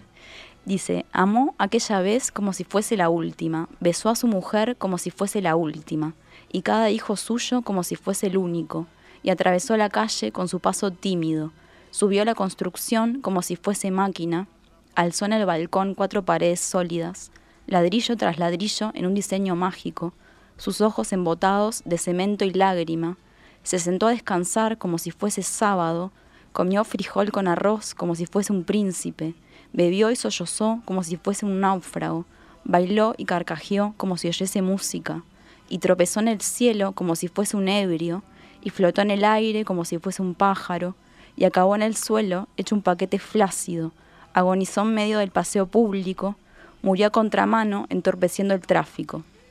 Y ahora viene la segunda parte, donde dice, amó aquella vez como si fuese el último, besó a su mujer como si fuese la única, y cada hijo suyo como si fuese el pródigo, y atravesó la calle con su paso ebrio, subió la construcción como si fuese sólida, alzó en el balcón cuatro paredes mágicas, ladrillo con ladrillo en un diseño lógico, sus ojos embotados de cemento y tráfico, se sentó a descansar como si fuese un príncipe, comió frijoles con arroz como si fuese el máximo, bebió y sollozó como si fuese máquina, bailó y carcajeó como si fuese el próximo, y tropezó en el cielo como si oyese música, y flotó en el aire como si fuese sábado, y terminó en el suelo como un paquete tímido, agonizó en medio del paseo náufrago, murió contramano entorpeciendo al público. Y bueno, sigue una vuelta más Sí. donde vuelve a hacer este juego de, de palabras. Que lo repite, pero, pero porque logra que no se agote. Claro. Sí, sí. Y ya entendimos lo que le pasó a, este trabajador, pero después es poesía, ¿no? Lo que hace con- para mí con, con las palabras y, y- y, bueno, mucha emoción y belleza. Él dijo, el, el- el compositor, músico Chico Huarque, si colocas a un ser humano dentro de un juego de palabras como si fuese un ladrillo, acabas tocando las emociones de la gente. Y creo que sí, a mí me, genera mucha emoción y, el logro, ¿no? Como de lo que hizo con, como con la letra. Y Por la cuestión es que es un gran comienzo de una gran canción de Chico que se llama ¿cómo la canción repetida? Construcción, construcción. Sí, sí, bueno. Eh, gran, e- o- o- otra, otra, otro hallazgo de, de, de Yara. Juan eh, nos pide por favor que evoquemos el comienzo de Broadway Danny Rose, película de Woody Allen de 1984. No lo tengo presente. No, yo tampoco. Eh, ¿Qué más? Tengo a Diego que dice Come Together, Beatles. ¿No? Y eh, este, este, este es uno de los que yo esperaba porque es de esos que inmediatamente producen la reacción de cualquiera, incluso de uno que de pronto no, no, no, no- no tiene eh, esta, esta erudición. Este, este es eh, Emanuel, que no es Bremerman, es uno de nuestros oyentes, que dice, por favor chicos, Billie Jean. Mm. Y es cierto que inmediatamente viene a la mente. Sí. Tun, tun, tun, tun. Además de la línea baja, ¿no? El turu, turu, turu, turu. Eh, tiene razón, es, es un gran comienzo. Eh, bueno, claro, Under Pressure dice, vale, eh, con una pista que es, es, es, es- es versionada, ¿no? Me parece a mí. No, que ha sido muy versionada. Eh, bueno, y, y otros tantos, Te- tengo otros ejemplos. Pero bueno, ahora me interesa que, que cierres tu lista de comienzos elegidos, Yara con, no sé, con algo que te venga a la mente a nivel, por ejemplo, de una serie. Bueno, de serie, yo no soy muy de las series, pero las que me gustan me ¿Cómo que encantan. no? no, veo tantas. Veo siempre las Mad mismas. Mad BoJack Men me Horseman. encanta. Sí, pero no, ¿sabes lo que quiero re- re- como rememorar? Sí. Los comienzos de The Office. Uy, Sí. ¿Los tenés claros? Sí, sí, sí, sí. Como también un cold open de una introducción así de un minutito, de algo que no tiene nada que ver después en el capítulo, pero muy gracioso y muy recordable. Sí, sí, eso, eso empezó a pasar a partir de, de- de- de- de- de un momento en, en ese, en ese cine de la televisión que son las series, ¿no? Que, que no, no vamos directo a la, a la introducción, a la apertura, como en Los Soprano, como en Mad Men, sino que antes hay una pequeña peliculita allí, Claro, antes- conectado o no con lo que va a suceder después. Sí.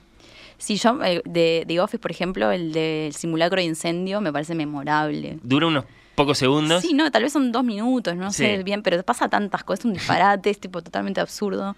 Eh, por ejemplo, Ángela tiene un gato guardado ahí en la oficina, en un cajón, no sé, pasan cosas excelentes, de la mano de Dwight, obvio. Y después hay otros, por ejemplo, cuando, bueno, Jim, que le hace bromas a Dwight, le manda mensajes de Dwight del futuro y él los cree, ¿no? Pues Sí. piensa que es cierto. O bueno, Parkour, eh, también es un clásico, me parece, de, de comienzo. Eh, sí, sí, eh, ahora que los empezás a enumerar, yo vi alguna temporada de Office, son unas cuantas, no las vi todas. Sí. Eh, ¿Es cierto que después de la tercera o cuarta decae un poco? Decae- en la, la 5 es excelente. Ah, bueno. La 5 es la mejor. Ah, mira. Y después sí empieza a decaer. dicho eso. Muy bueno, Sí. bueno. Eh, y, y- y también es cierto, yo los, los mencionaba en la, en la introducción, en el comienzo de esta conversación sobre comienzos, los de Breaking Bad y Better Call Saul, que son, son, son, son maravillosos. Sí, son ¿no? únicos, son distintos, ¿no? Como Sí, originales. sí, hay, hay todo un arte puesto en esos, a veces pocos segundos, Sí. a veces algún minutito, como decís vos, y recién después la apertura, con los créditos, ¿no? Con el nombre de la serie, y después el capítulo, después el episodio. Sí. Pero antes, eh, esa manera de comenzar, que de hecho ha generado que se, que se hable de una técnica narrativa específica, ¿no? El cold open, el comienzo en, en frío. Y, y es lo propio de la serie. Algunas películas lo hacen también, ¿no? Sí. Recuerdo a Serious Men de los Cohen, que antes de empezar la película, que transcurre en tiempos contemporáneos, se va a la antigüedad y, y- y muestra algo que después te quedas toda la película pensando, pero ¿y eso otro que acabamos de ver? ¿Qué, qué es eso? Claro, es como un gancho. Sí, también. sí. Eh, y, y bueno, y son, son, son, sí, sí. Eh, creo que de todas las preguntas que hiciste, la, la que, la que, la que mm, eh, más detesto ahora, porque, me, porque no sé qué decir al respecto, es eso. Es verdad que hay comienzos famosos y hay grandes comienzos. Sí. Pero los comienzos famosos no, no, no logran ser famosos porque, porque están bien hechos. Y En- entonces en parte sí. se, se vuelven virales. Sí, puede ser. Puede ser, ¿no? Call me Ishmael. Mm. Sí, sí, el comienzo de Moby Dick, que quizás sea mi favorito. Eh, es, un, es un gran, gran, gran comienzo. Pero es verdad que hay, hay, hay muchos otros, ¿no? Y eh, bueno, eh, me, me gustó mucho tu lista. Bueno, muchas gracias. Sí, sí, sí. Eh, yo qué sé. Es verdad que si nos fuéramos a la música, ¿no? A lo mejor le tendríamos que dedicar un capítulo a esto a nuestros compañeros de Partido Clásico y hablar de tocata y fuga. Para ¿no? O, o como decía el comienzo de la, de la Quinta Sinfonía. Eh, o de Enter Sandman de Metallica. No te convence. A Vale le gusta eso, ¿no? Sí, e- es un gran comienzo de una, de una canción que después a lo mejor no, no, no entrega lo que prometió, ¿no? Eso, eso es muy común. Eh, Parece que va a ser una, una canción, la canción del siglo, después una canción cualquiera. Pero tuvo un gran comienzo. Puede, puede llegar a suceder. Eh, y ahora, ¿la pasaste bien, En, este, en esta visita Sí, tuya al- primer programa? Muchas gracias por invitarme. Yo no puedo creer, van ocho temporadas de ir con Sí. los ojos. Sí. Impresionante. ¿Te parece muchas, Un pocas? montón. Sí, el tema es que vamos a hacer si hacemos una novena Sí. y, y sobre todo después, ¿no? Porque el número 9 es, es, es muy temible. Sí. como, como enseña muy bien Beethoven, ¿no? Después del 9 hay que ver si hay algo o si no hay nada. ¿no? Sí, Veremos. Sí, bueno, lo, lo cierto es que estamos acá. Viene Hugo Achugar a nuestra entrevista literaria. Vamos a hablar de su caballo de Troya. ¿En qué pensás cuando te digo caballo de Troya? ¿Pensás en el divino ingenio de Ulises? Y sí, ¿En el arma de los aqueos? ¿En la ruina de la ciudad de Príamo? sí. Eh, o en alguna clase de metáfora. Caballo de Troya. ¿Habrá uno entre nosotros? Bueno, eh, vamos a hablar de el último volumen de ensayos, el último ensayo de este gran escritor y pensador uruguayo Hugo Achugar, que acaba de cumplir 80 años. ¿Te parece que le puedo preguntar por eso? ¿Por cómo se siente? Porque fue hace- me parece que fue hace muy poquito. Podés, que sí. cumplió exactamente 80 años, que es una gran cifra, ¿no? Sí. Podés, podés. Sí, yo creo que, que no lo va a tomar a mal, se lo voy- se- se- me parece que se lo, se lo voy a preguntar, pero sobre todo le voy a preguntar por ese caballo de Troya que eligió para la tapa, hay un gran tapiz allí, y para el título de este sobre relatos y olvidos, su libro más reciente, publicado por eh, Taurus, y entonces, ¿qué motiva? Nuestra primera entrevista literaria del eh, 2024. Quedan otras tantas cosas en este Oír con los Ojos inaugural de nuestro octavo año, che. Beijou sua mulher como se fosse a última. E cada filho seu como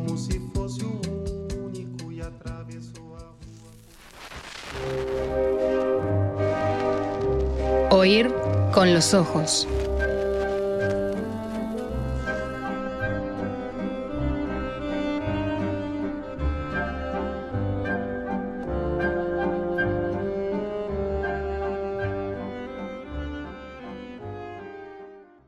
Hace un rato ya que Fernando, fiel a su estilo y a la tradición, ya recordó que hoy es sábado 3 de febrero de 2024. 2024, una nueva temporada de oír con los ojos, o sea, de oír. ¿Ves lo que te digo?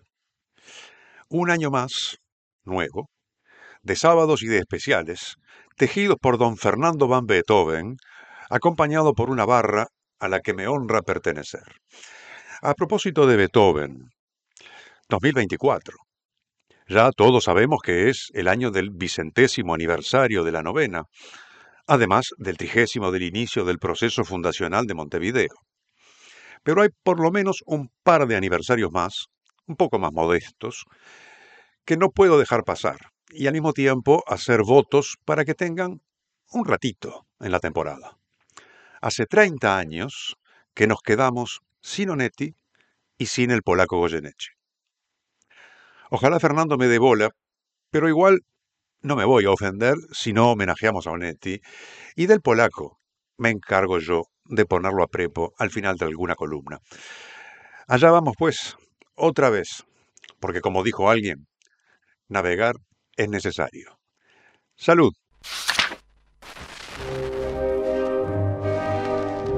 Oír con los ojos.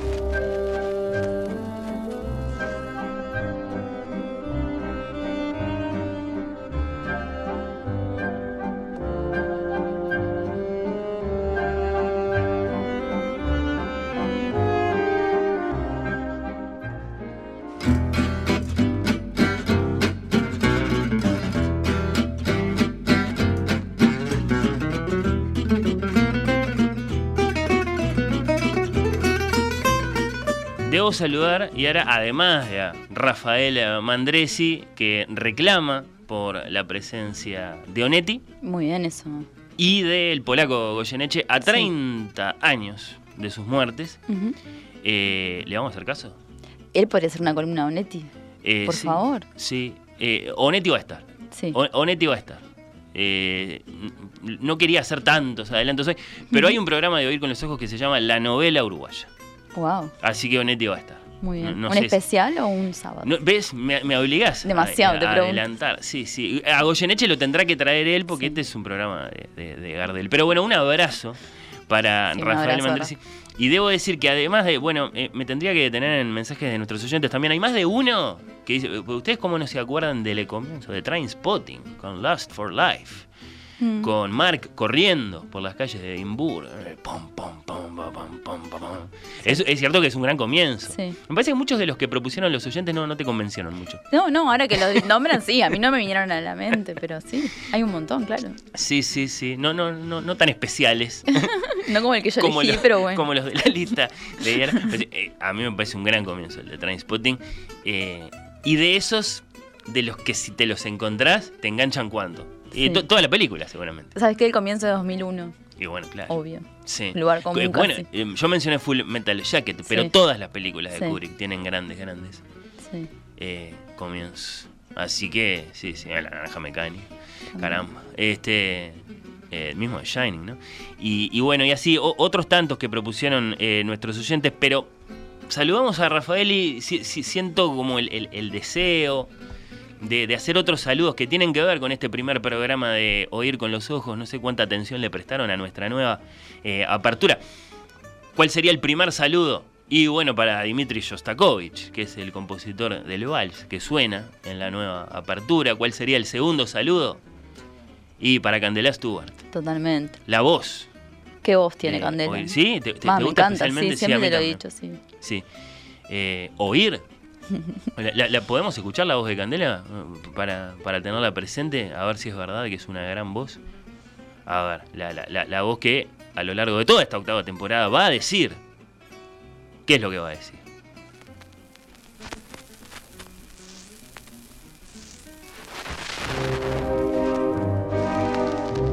Oír con los ojos.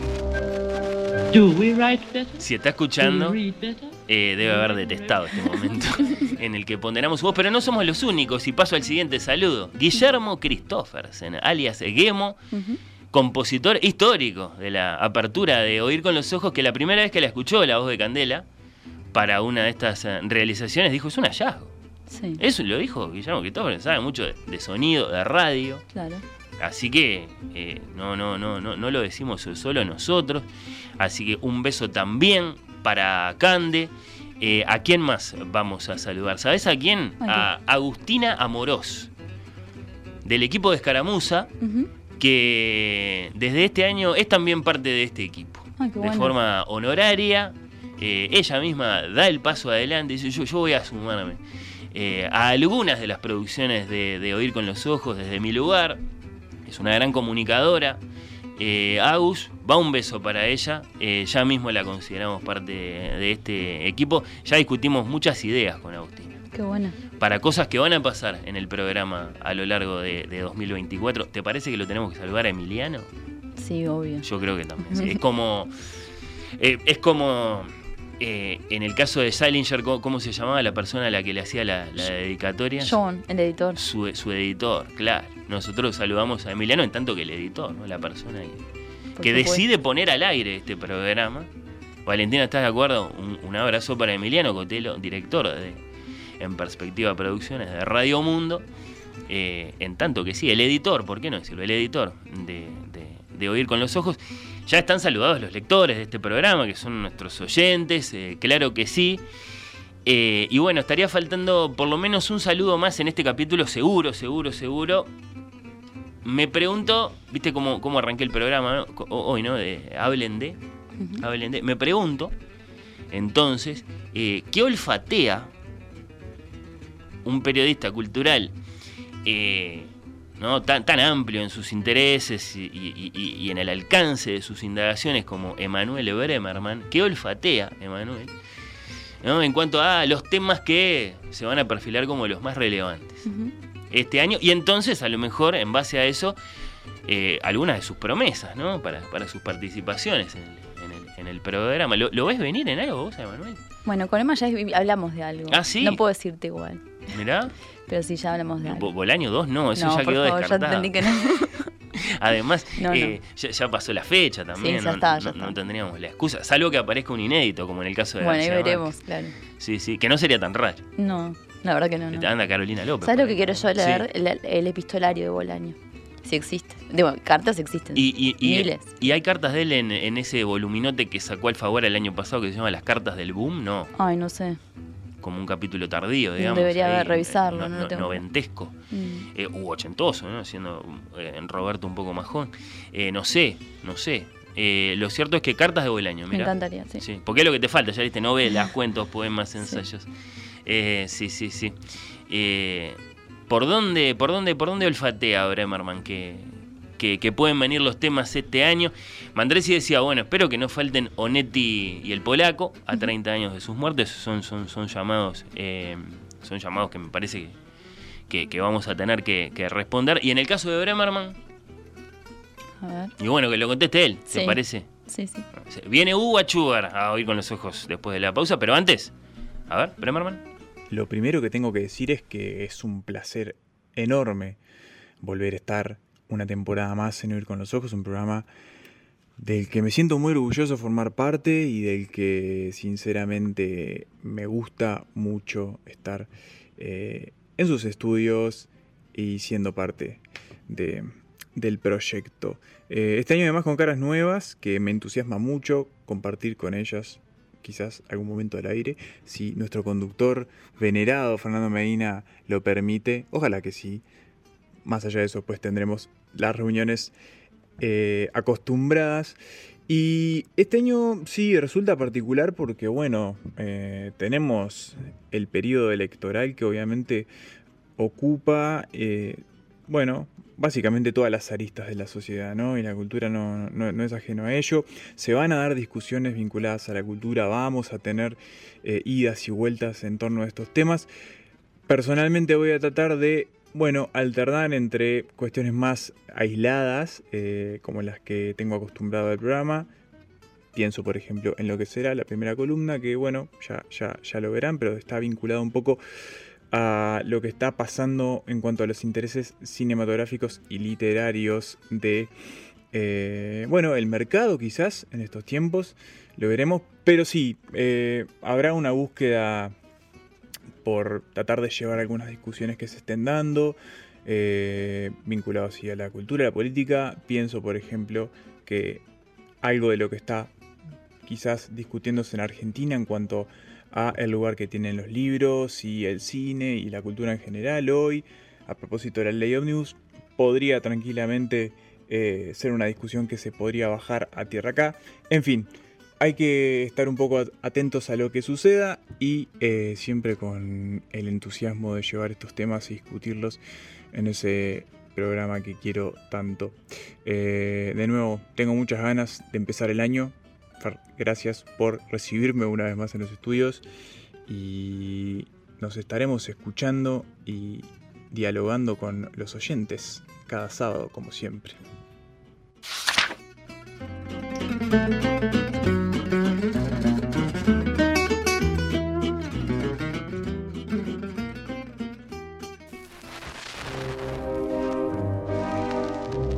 Oír con los ojos.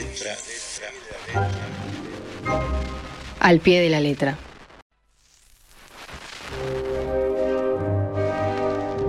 Oír con los ojos.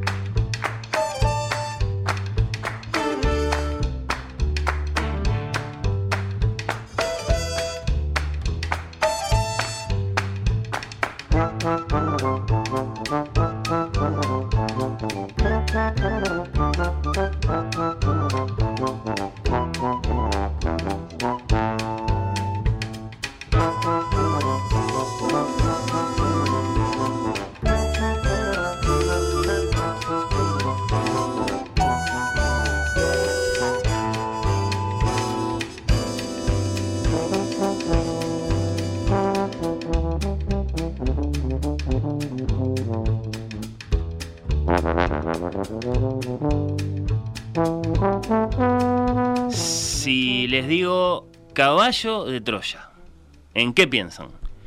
¿En la guerra de Troya? ¿En el divino ingenio de Ulises, acaso? El creador de esa arma mortal. ¿En las llamas de la ciudad de Príamo? ¿En la victoria de los aqueos? ¿En un modelo eterno del engaño militar? Bueno, no sé en qué piensan ustedes cuando les digo caballo mm, de Troya. En la conversación que les proponemos en los minutos que siguen, caballo de Troya va a ser una forma de hablar de vencidos y vencedores, de relatos y olvidos, de la memoria y de lo perdido, de las grandes batallas de la cultura y la historia ya que Caballo de Troya es el título del último libro, del último ensayo del pensador y escritor uruguayo Hugo Achugar.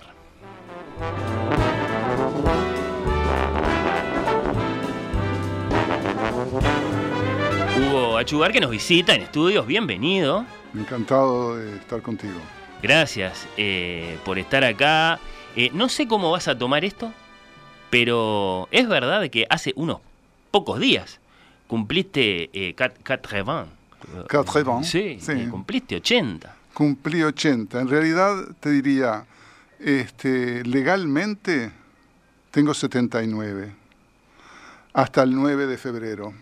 Ah, eso tengo en cuenta tu fecha de inscripción, digamos, tu, tu- tu Porque mi- registro de nacimiento. Sí, porque mi padre me fue a, a inscribir, porque yo nací en una casa, no llegué a, a, a una clínica. Sí. Y cuando me fue a inscribir, eh, le dijeron, y bueno, eh, ¿cuándo nació? El 23 de enero. Ah, pero está atrasado, usted tendría que haberlo. La multa, perdón, me equivoqué, no, no era el 23 de enero. Ah, lo resolvió rapidísimo. Lo subió rapidísimo y después quedó obligado cuando me enteré a que regalarme el 23 y el 9 de febrero. Dos cumpleaños. Sí, No, sí, eso me parece lo menos. Eh, por, por esa demora, ¿no? Por esa demora. Esa- esa- esa- esa- Lo, lo- lo cierto es que cumpliste 80. Sí. eh, y, y no sé, que, que querés expresarte al respecto. ¿Significa algo?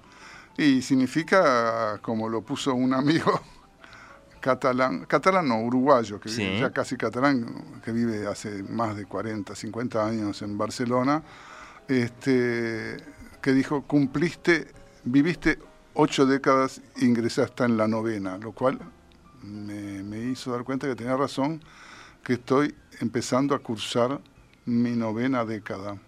Eso por un lado. Por otro lado, este, me siento bien, me siento...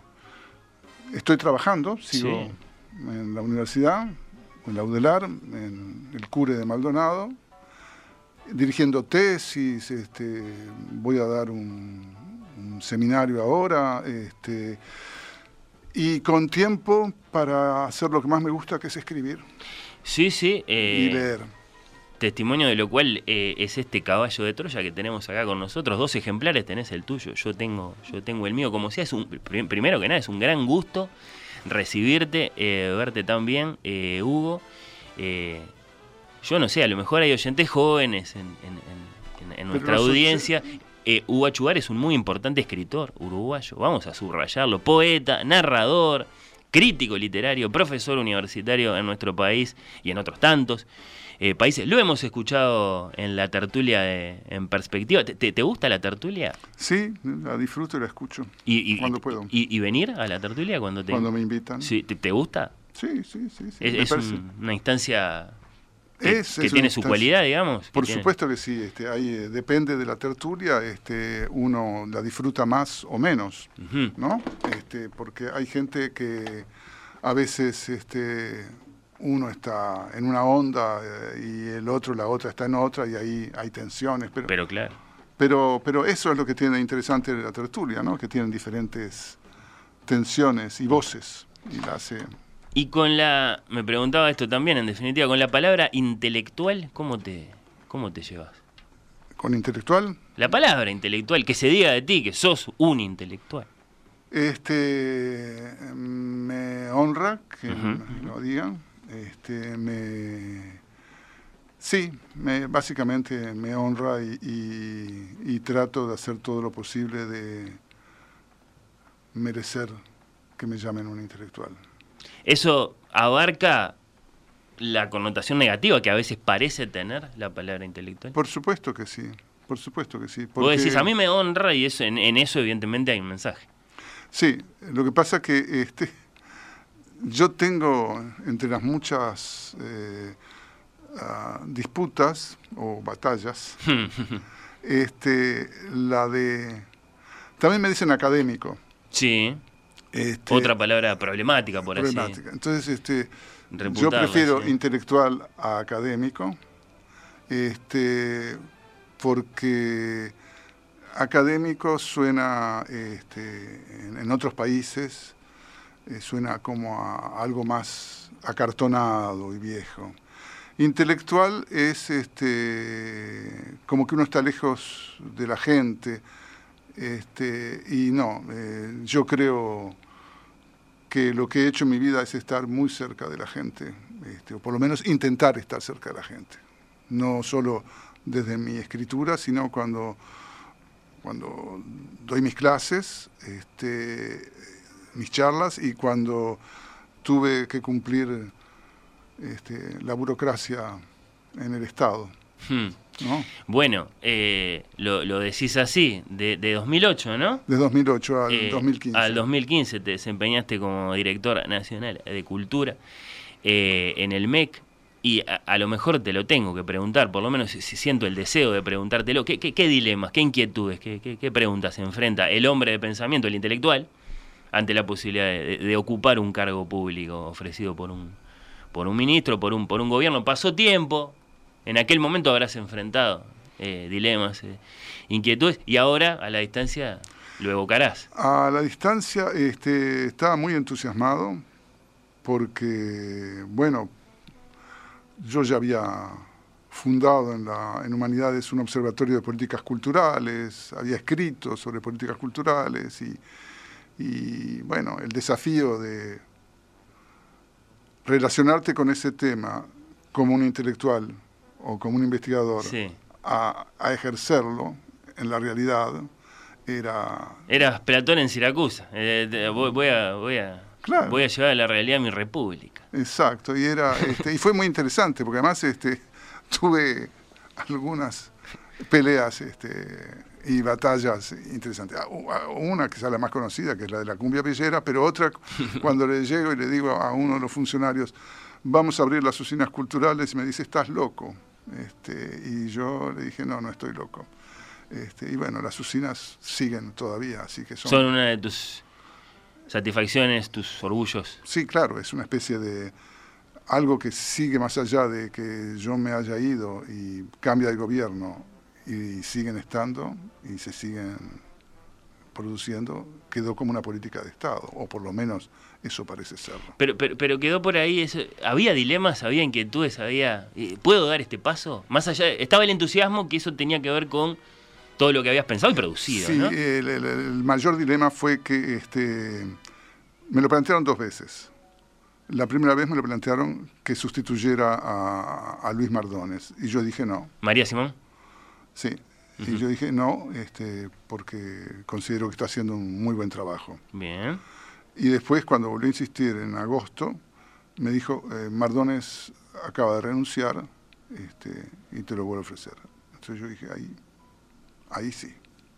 no estando... Eso a nivel de las personas, entonces, que, que ocupan las- esos cargos. Eh, digamos. Es decir, porque yo respetaba mucho, Claro. lo, lo respeto Entiendo, a Mardones. sí. No, no, no me interesaba este, tener que, que- que ocupar su lugar, ¿no? Porque él estaba haciendo las cosas. Ese era un dilema. Ese era un Después, dilema. Después no, lo demás, este, el dilema sería, bueno, las ideas que la gente tiene sobre la cultura y lo que hay que hacer y, y bueno, y nada. y los compromisos Los con una determinada fuerza política. Sí, pero me sentí muy libre, ¿eh? Bien. Muy libre, muy, muy libre. No me sentí presionado. Bueno, bueno. ¿Y te- te- tenés tu, tu mirada, tu, tu valoración de la, de la actual gestión, dirección de la, de la Dirección Nacional de, de- La de. Cultura? Sí. Y, Y me la ¿hay- hay- reservo. ¿Hay algo de, de esa mirada que puedas compartir? No, te la vas a reservar. No, tengo muy buena relación con la actual directora nacional de cultura. Este, además, resulta que este, desde hace unos meses somos vecinos. Ajá. Así que este, tengo una muy cordial relación Con Mariana. con Mariana. Bueno, bueno, bueno. Eh, a mí me gustaría mucho preguntarte, mencionabas eh, tu, tu- tu discusión a propósito de la cumbia villera eh, en aquel tiempo.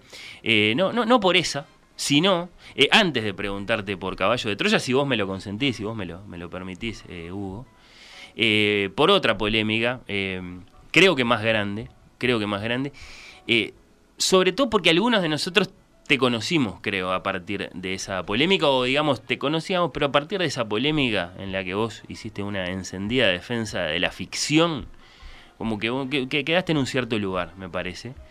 Me refiero eh, a, la, a la histórica polémica a propósito de Bernabé. Ah, sí. Eh, insisto, hay algunos de nosotros, porque lo he conversado con otros tantos eh, lectores, te conocimos a partir de, de- de aquella controversia. Hablamos de la gran novela de Tomás de Matos, publicada en 1989, todavía en el contexto de la salida de la dictadura, ley de caducidad, voto verde o amarillo, una palabra muy sensible y muy fuerte, la palabra genocidio que estaba ahí en el ambiente y que pedía mucha lectura y mucho análisis. Entonces, bueno, entre, entre Brecha y los cuadernos de marcha y a partir de, las, de las críticas muy severas, muy recordadas del, profesor Washington eh, Lockhart, que habló primero, bueno, de corrupción del pasado nacional, eh, este, li- literaturizando hechos tan importantes como la matanza de los charrúas, por los Rivera y que después, bueno, cuando fue de algún modo llamado a leer la novela en clave de años 80, que no en clave historiográfica del siglo XIX, bueno, como que redobló la apuesta y hasta cuestionó entonces ese, uso de los acontecimientos históricos para, para aludir a temas contemporáneos. Eh, ¿quedó, ¿Quedó demasiado atrás o la, o la seguís evocando aquella, aquella polémica que acaso ilustró y sigue ilustrando, me parece, el, lugar de la imaginación, de la novela, de la ficción, en nuestra capacidad para comprender, para acercarnos a la historia? No, la, la sigo evocando porque no es solamente esa polémica. Después escribí una novela este, que se llamó Falsas Memorias, Blanca Mm. Luz Brum, donde juego con, con la ficción y el documento y, este, y intento cuestionar este, esa relación. Por eso, provocó muchas cosas. Y- aquel aquel Sí, sí. trancazo por Bernabé Bernabé. Pero sí, pero eh, en todo caso sigo en la misma posición. Este, ahora estoy escribiendo este, y, y precisamente está, tiene mucho que ver la, la ficción y la historia documentada, digamos. Se resignificó la ficción, la novela en particular, después de, de, de Bernabé, eh, que Bueno, es ya una gran venía, novela. ya venía, es decir, ustedes ahora hablaban de, del futuro y hablaban de Bolaño. Este, yo tuve el, el- el- el honor de ser parte del jurado que le dio el, el premio Rómulo el Gallego. Rómulo Gallegos, iba a decir, sí. Este, y bueno, este, Bolaños este, ya estaba en eso desde hacía estando, ¿no? Es decir, hay personajes que son reales pero ficcionarios, como la, la uruguaya, ¿no? Este, Hmm. Pero acá en el Uruguay, Acá en el Uruguay yo no, ah, sí, sí, yo creo que la ficción es una maravilla. Este, acabo de leer una novela, bueno, varias novelas muy buenas, están habiendo muy buenos narradores. Y acabo de leer una excelente novela que se llama El cielo visible, de Sí, sí, de Diego Recoba, ¿cómo no? que es una una obra mayor. Ah, bueno. Ese es un, un- un elogio mayor. Eh, bueno, bueno, sí, sí. Eh, bueno, quería volver un instante a aquello de... Me parece bien. de, de, de Bernabé Bernabé por eso de por, por- por el lugar en el que quedaste tú ya digo de, de- de- de defender encendidamente la ficción no solo en sí misma sino como modo de aproximarse a la historia Por supuesto, además hay, este, hay, hay un italiano que me perdí la oportunidad ahora, eh, hace unos meses, de visitarlo en Buenos Aires, que vino, difícilmente que vuelva a Río de la Plata, pero que yo sigo mucho, en particular un aspecto donde él discute la relación entre retórica, ficción y documento, este, desde el lado de la historia. Se llama Carlo Ginzburg. pero claro sí, sí, este, sí. más conocido por la macrohistoria, pero bueno, a mí me interesa. Este, está me Carlos y después está. Natalia Claro. Eh, bueno claro sí y, y- y- y- y son eh, conceptos que, que entreverados así eh, están ahí acompañándote, ¿no? Eh, Sí. te voy a citar, mira, toda labor crítica, toda labor intelectual es una suerte de autobiografía y acompaña la vida. Y como ya se sabe, toda autobiografía es ficcional. Ahí entreveraste todo. todo, todo, todo. Pero es cierto, por lo menos yo creo que es cierto. ¿Y lo puedes ampliar un poco eso? Toda autobiografía es ficcional. Sí, es, eso no, no, no es un hallazgo mío, es, este, es una cosa que dijo un crítico in- norteamericano muy respetado, este, que dice, escribió un ensayo sobre autobiografía, dice autobiografía, es la escritura de la vida de un yo. Entonces, la grafía, toda escritura implica de algún modo una ficción. Hmm. Todo, uno construye personajes, todos construimos personajes. Lo construye el político, lo construye el escritor, la escritora, lo construís vos como director de este programa, Sí. construís un perfil, lo construyo yo escribiendo sobre relatos y olvidos en un libro que me parece que no es en modo verano, pero sí es un en modo electoral. Bueno, sí, sí, sí, sí. eh, Y entonces eso es un- Tengo una alguna construcción de mí en ese sentido.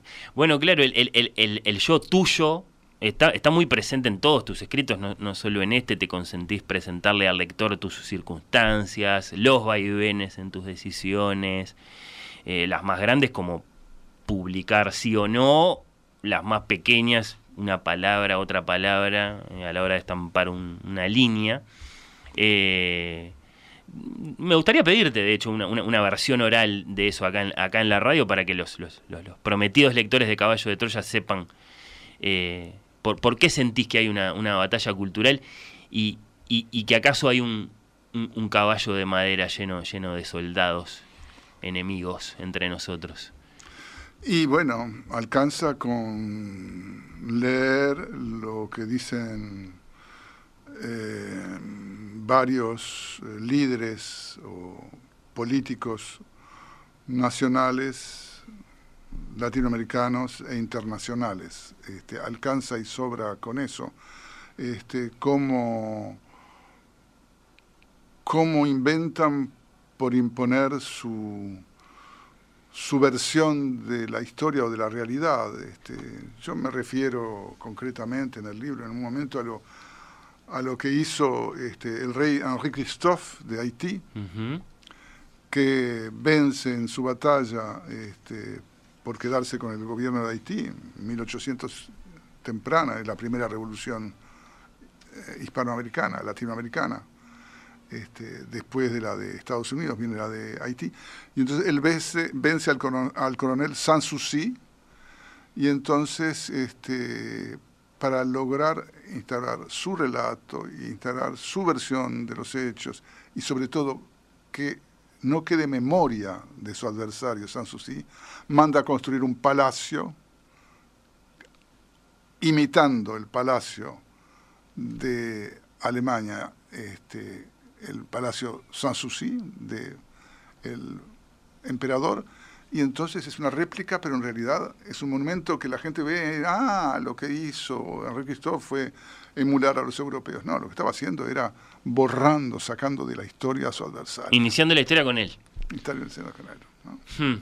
Eso son las cosas este, que yo veo que están pasando este, y que es que ya lo estoy viendo y que va a ser este, que, que viene siendo desde largo en la historia, por eso puse el caballo de Troya. Claro, ahora, y, y lo decís en el libro, Caballo de Troya es un caballo de madera eh, en el que están ocultos eh, los enemigos y que además eh, los troyanos lo meten para adentro eh, este, por, por error o eh, porque lo confunden con un regalo, pero también ya es en sí mismo, más allá de que nosotros después lo usemos como metáfora, No, es un arma. es, un- es, una, es la victoria de un relato. Exacto, por supuesto. Es el relato de que aceptamos que hemos sido derrotados, hacemos una ofrenda a los dioses, nos retiramos y entonces la soberbia este, nubla a, a los líderes troyanos y abren la puerta, rompen la, porque no pueden entrar, rompen las murallas para por el tamaño, entren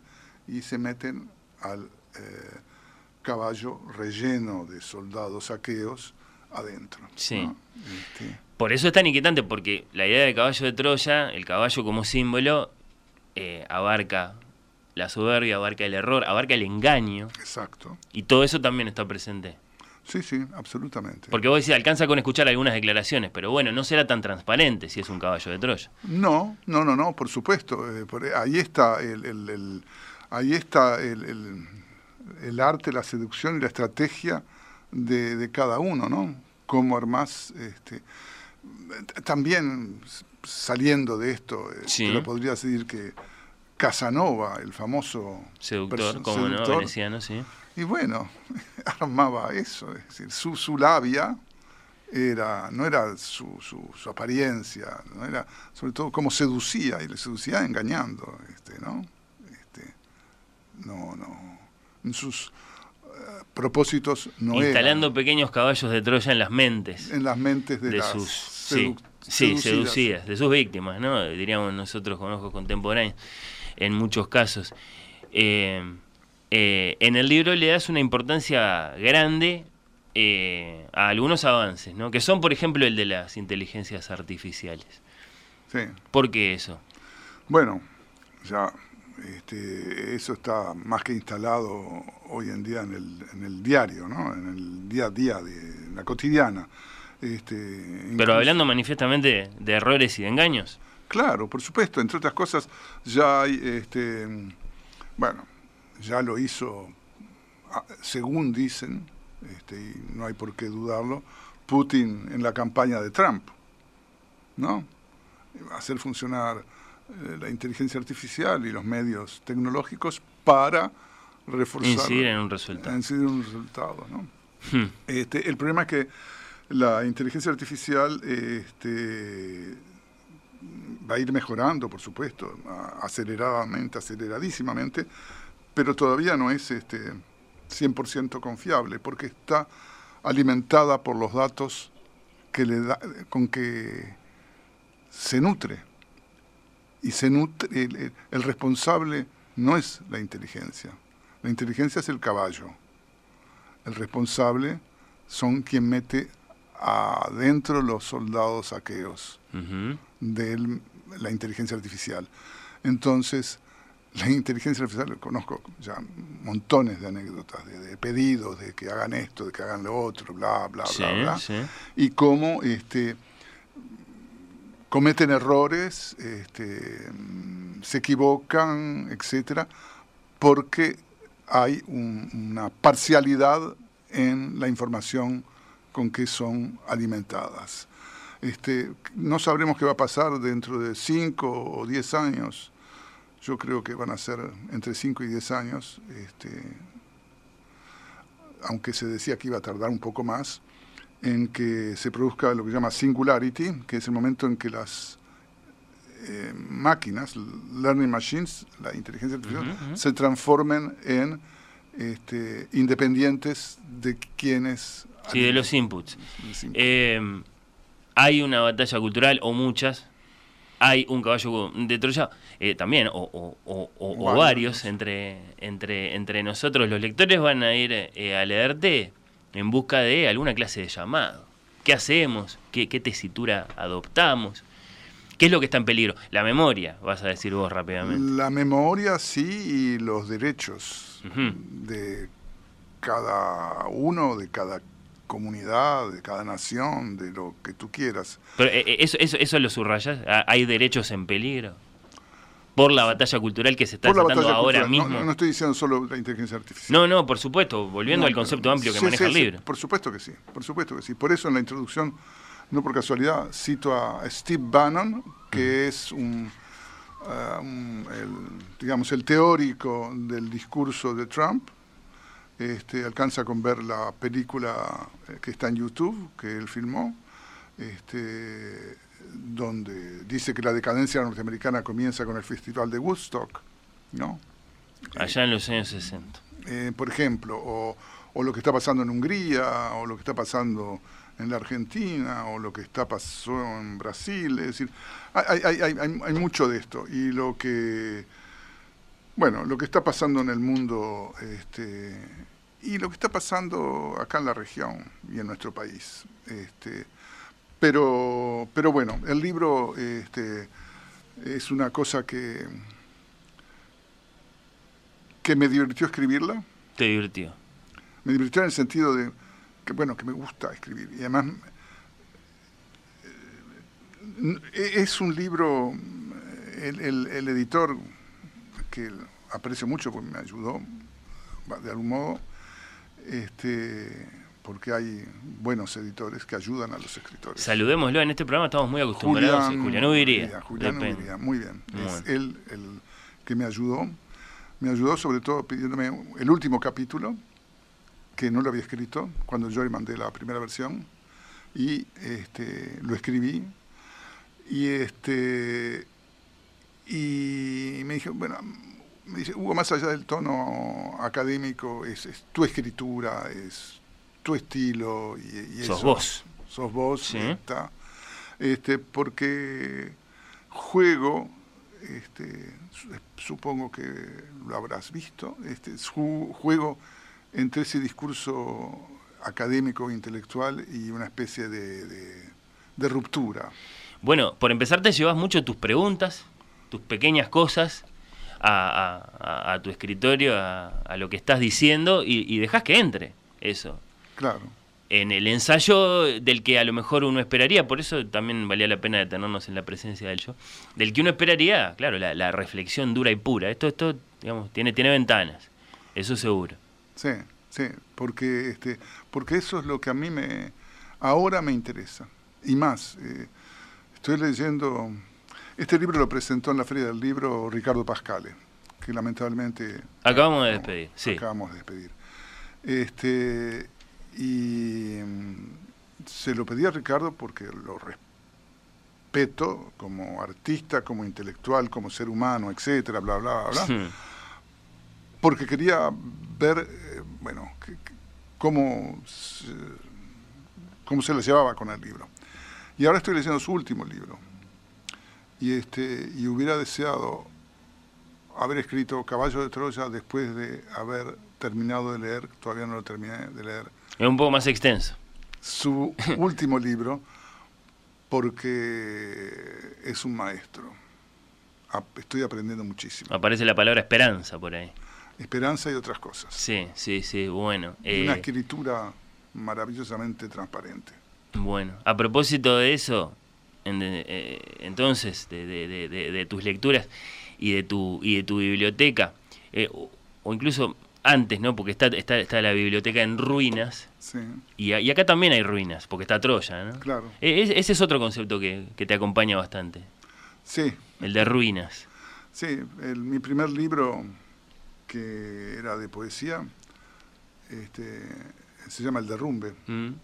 ¿no? Entonces, este, sí, hay una especie de constancia. Este, hoy estaba escribiendo el texto que estoy escribiendo y me encontré con una anotación manuscrita y no entendía muy bien este, la, eh, mi propia letra y decía el asco de la repetición, ¿no? Y yo estaba escribiendo y dice, este, Hugo, no, tenés que cambiar, este, no, no, no, no, tenés que repetirte, pero al mismo tiempo no es repetición, es un hilo que atraviesa mi vida y mi escritura, desde el principio hasta ahora. Cuando no soltás algo por algún motivo, como evidentemente no, no soltás eso de las, de, las, de las ruinas, no, pero quería saber cómo, cómo está tu biblioteca por estos días, porque ese es otro asunto acerca, acerca del que has reflexionado mucho. ¿Qué es una biblioteca? ¿Una pública, una privada, una grande, la que hay en nuestras casas? La que está en la Biblioteca País de Ceibal. ¿Es verdad? ¿Esa es otra? Esa es otra, que ahora es un acceso gratuito. Que sigue creciendo, ya tiene muchos miles de Exacto. volúmenes, por así decirlo. Exacto.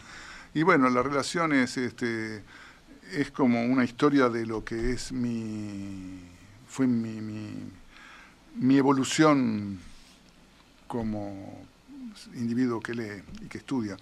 Pero ahora parte de mi biblioteca está en, en el IPA, donde doné gran parte. Está una parte también en el archivo general de la universidad. Este, está en, en el- una facultad. Es decir, ¿Tenés noción de hasta qué punto llegó a crecer en algún momento? Sí, ¿A cuántos no. miles? 12. 12 mil. ¿En tu casa? Sí, pero por eso Sí, sí. Eh, este, ah, llegó un momento en que empecé a, a repartir este, En muchos idiomas. en muchos idiomas. Sí, que además es una de las cosas que te dicen los libreros, incluso los libreros de libros usados y de antigüedades. Libros en idioma la gente ya no lee en Uruguay. Se comercializan poco, eso seguro. No, comercializarse no, no solamente eso. No hay, no, te dicen, ni siquiera el port- en portugués, te dicen portugués, italiano, francés. Los tuyos se correspondían mucho con viajes. eh, y con otra época, en todo caso, de nuestras librerías, que en las que sí se... Claro, por supuesto, Sí, eso sí. existía. Eh, ah, eh, están, hay algunas, todavía está alguna especializada en libros en inglés, bueno, algunas cosas, pero Por lo menos con alguna sección, sí. Sí. Así que 12.000, eh, son muchos. eran muchos. bueno, eh, por supuesto que, que- que- que es una linda noticia saber que, que ahora parte de esos libros están, por ejemplo, en el Instituto de Profesores, por el que por supuesto supiste pasar. Sí, por supuesto. Sí, sí, sí. El Caballo de Troya va a tener eh, algún que otro evento más ahora en febrero, ¿es así? Sí. Jueves 22, jueves 29. Sí, eh, la presentación en la Fundación Manolo Lima, el 22, el 29 una presentación en Libros de la Arena, en Benito Blanco. Un pocito, sí. Y después en marzo, este, la presentación en Río y San Pablo, quizás, todavía no está aclarado, porque el libro ya está traducido al portugués y va a ser, y está en imprenta, publicado por la Fundación Darcy Ribeiro. Bueno, bueno, son, son buenas invitaciones, por supuesto, para, para seguir escuchando a Hugo eh, Achugar. A lo mejor antes de despedirte te tengo que preguntar, ¿qué, qué, qué presencia pensás que va a tener la cultura en eh, los debates que se vienen ahora en año de campaña? ¿Mucha, poca, ninguna? Espero que alguna la tenga, este, algunos lo van a, eh, poner, pero lo dije hace un par de años este, y creo que lo puedo seguir diciendo ahora, la cultura este, no está en la agenda este, pública de este país. No quiere decir que no estén las propuestas. Es decir, hay propuestas, Son dos cosas distintas. propuestas de prácticamente todos los sectores. Pero, pero no hay, este, y hay actos, por supuesto, y van a seguir habiendo. Agenda significaría eh, acción inminente, o por lo menos Eh, acción claro, ahí. Acciones, Sí. este, yo qué sé, acciones importantes con respecto a, a lo que es el, el desarrollo, este, no de una élite y no de una corporación, porque la cultura no es solo los libros, solo la música, solo el cine, solo las canciones y el carnaval. La cultura va mucho más allá, va con las necesidades de identidades y de derechos y de posibilidades de hacer cosas que tiene la gente y que lamentablemente este, algunos pueden y otros no pueden. Y eso son cosas que se intersectan con lo social. pero la cultura atraviesa todo, atraviesa la salud, atraviesa las políticas sociales, atraviesan las políticas económicas y atraviesan las políticas de futuro.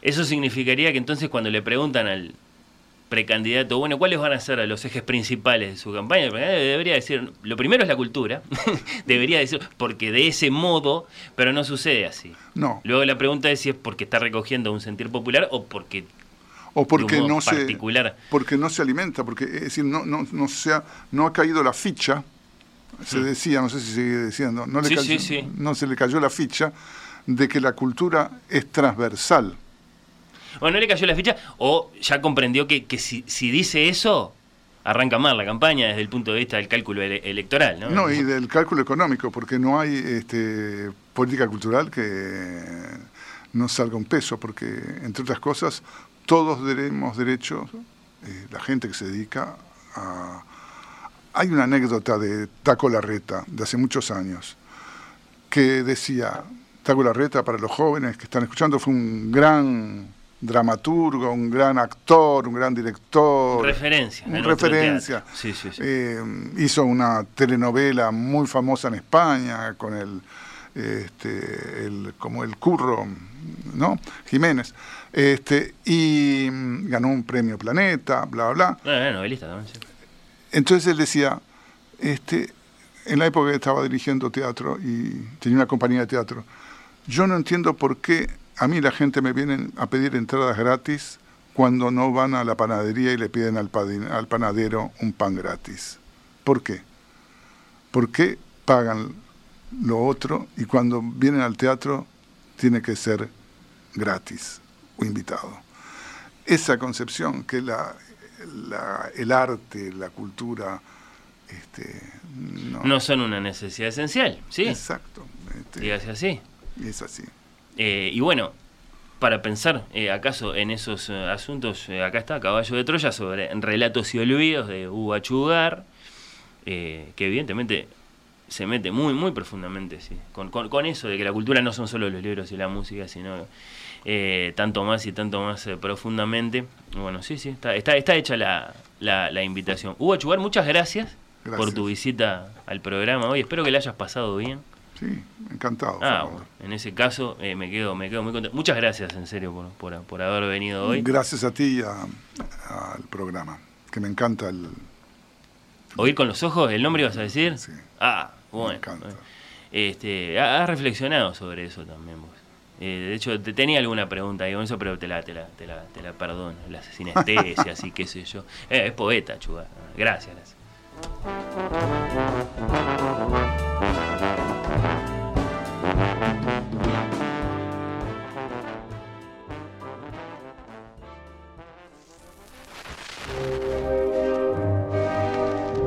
Oír con los ojos.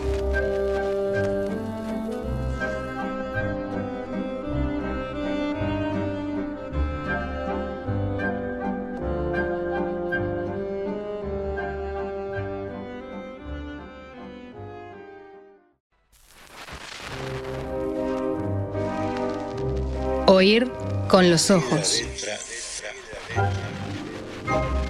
Al pie de la letra.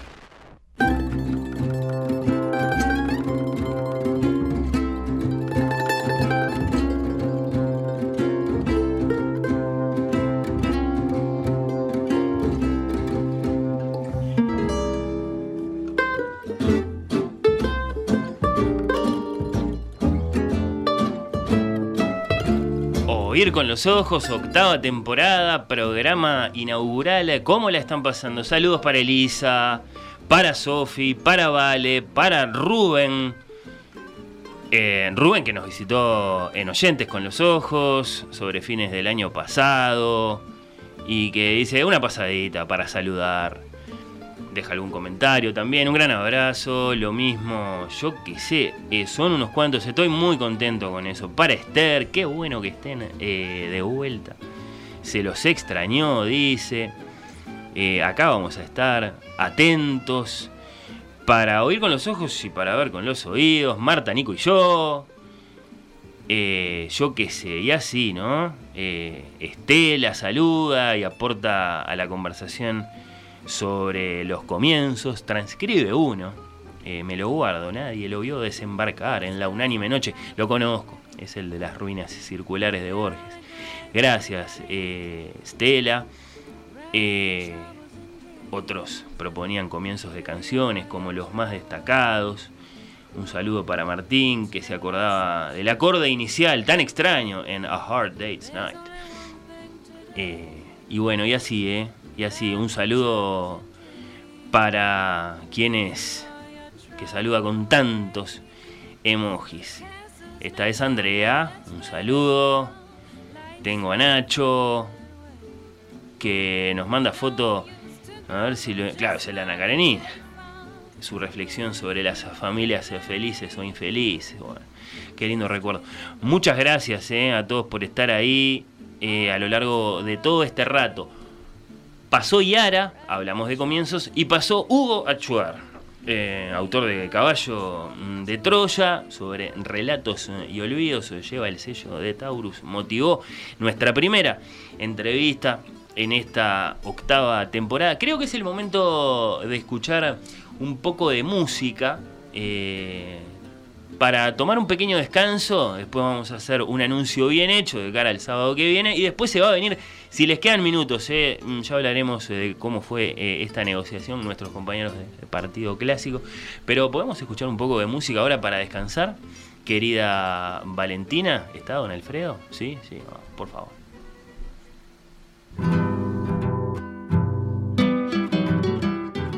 En Oír con los Ojos, hemos escuchado de y por Alfredo Citarrosa, guitarrero.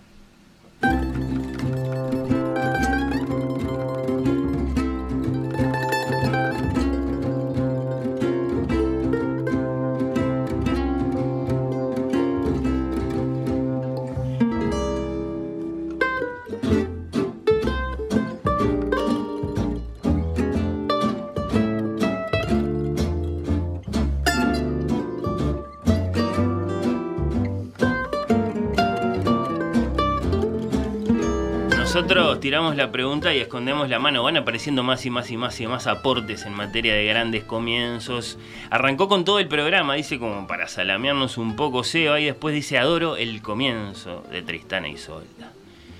Con el llamado acorde de Tristán, esto a propósito de Wagner, que revolucionó eh, la historia de la música y del arte todo, con esa ruptura de la tonalidad, con ese cromatismo, con ese misterio, ¿no? Con el que arranca eh, uno de sus más eh, célebres eh, dramas musicales. Bueno, un gran saludo para Seba, otro para Ignacio, que también hace aportes buenísimos a propósito de comienzos, porque se acuerda de The Wire, entonces se va al mundo mm, de las series, pero después viene a la literatura y se acuerda de Alejo Carpentier y nos comparte citado, entrecomillado, impecable, por ejemplo, el comienzo de Concierto Barroco. Claro que sí, de ese gran autor eh, cubano. Tengo otros tantos saludos, no quiero dejar de saludar a Raúl Coe, el conductor de Hijos de Punta y otras tantas eh, páginas mm, de nuestra radio. Ha conducido la sobremesa, ha conducido Noticias a las 6 y dice que está feliz y que nos manda cariños desde allá, desde su punta del este. Un gran abrazo para Raúl que también nos acompañó en Oyentes con los Ojos. Fue tremenda alegría. Si algo le faltaba, voy a cerrar con esto, a este programa, esta es Marta. Eh, en este tan esperado reencuentro en el que ya apareció el profe Achugar, eh, por ejemplo, era eh, don Alfredo, era Cita Rosa y me lo agradece. Eh, escuchamos a Guitarrero. Muchas gracias, Marta. En serio. Eh, a ti, en tu nombre, eh, a todos los que nos han acompañado a lo largo de este rato. Me voy a despedir antes de que se venga partido clásico con un anuncio que ya hice, lo hice con carácter de preanuncio, ahora lo voy a hacer bien, para eso necesito, no sé si te puedes acercar al piano, ¿vale? Tocar allí unas notas muy famosas, por favor.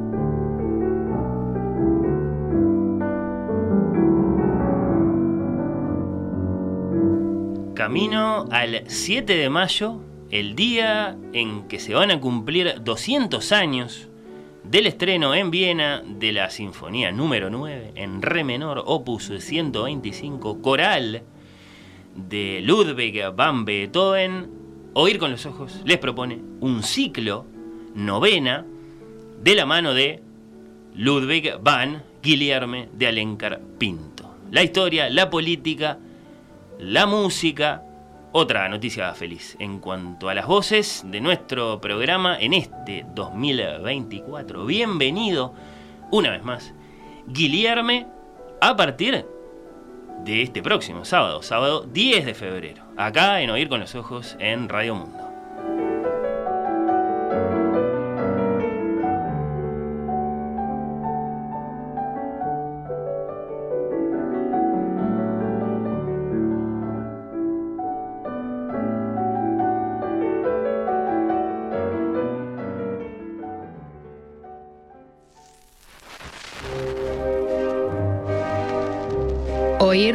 con los ojos.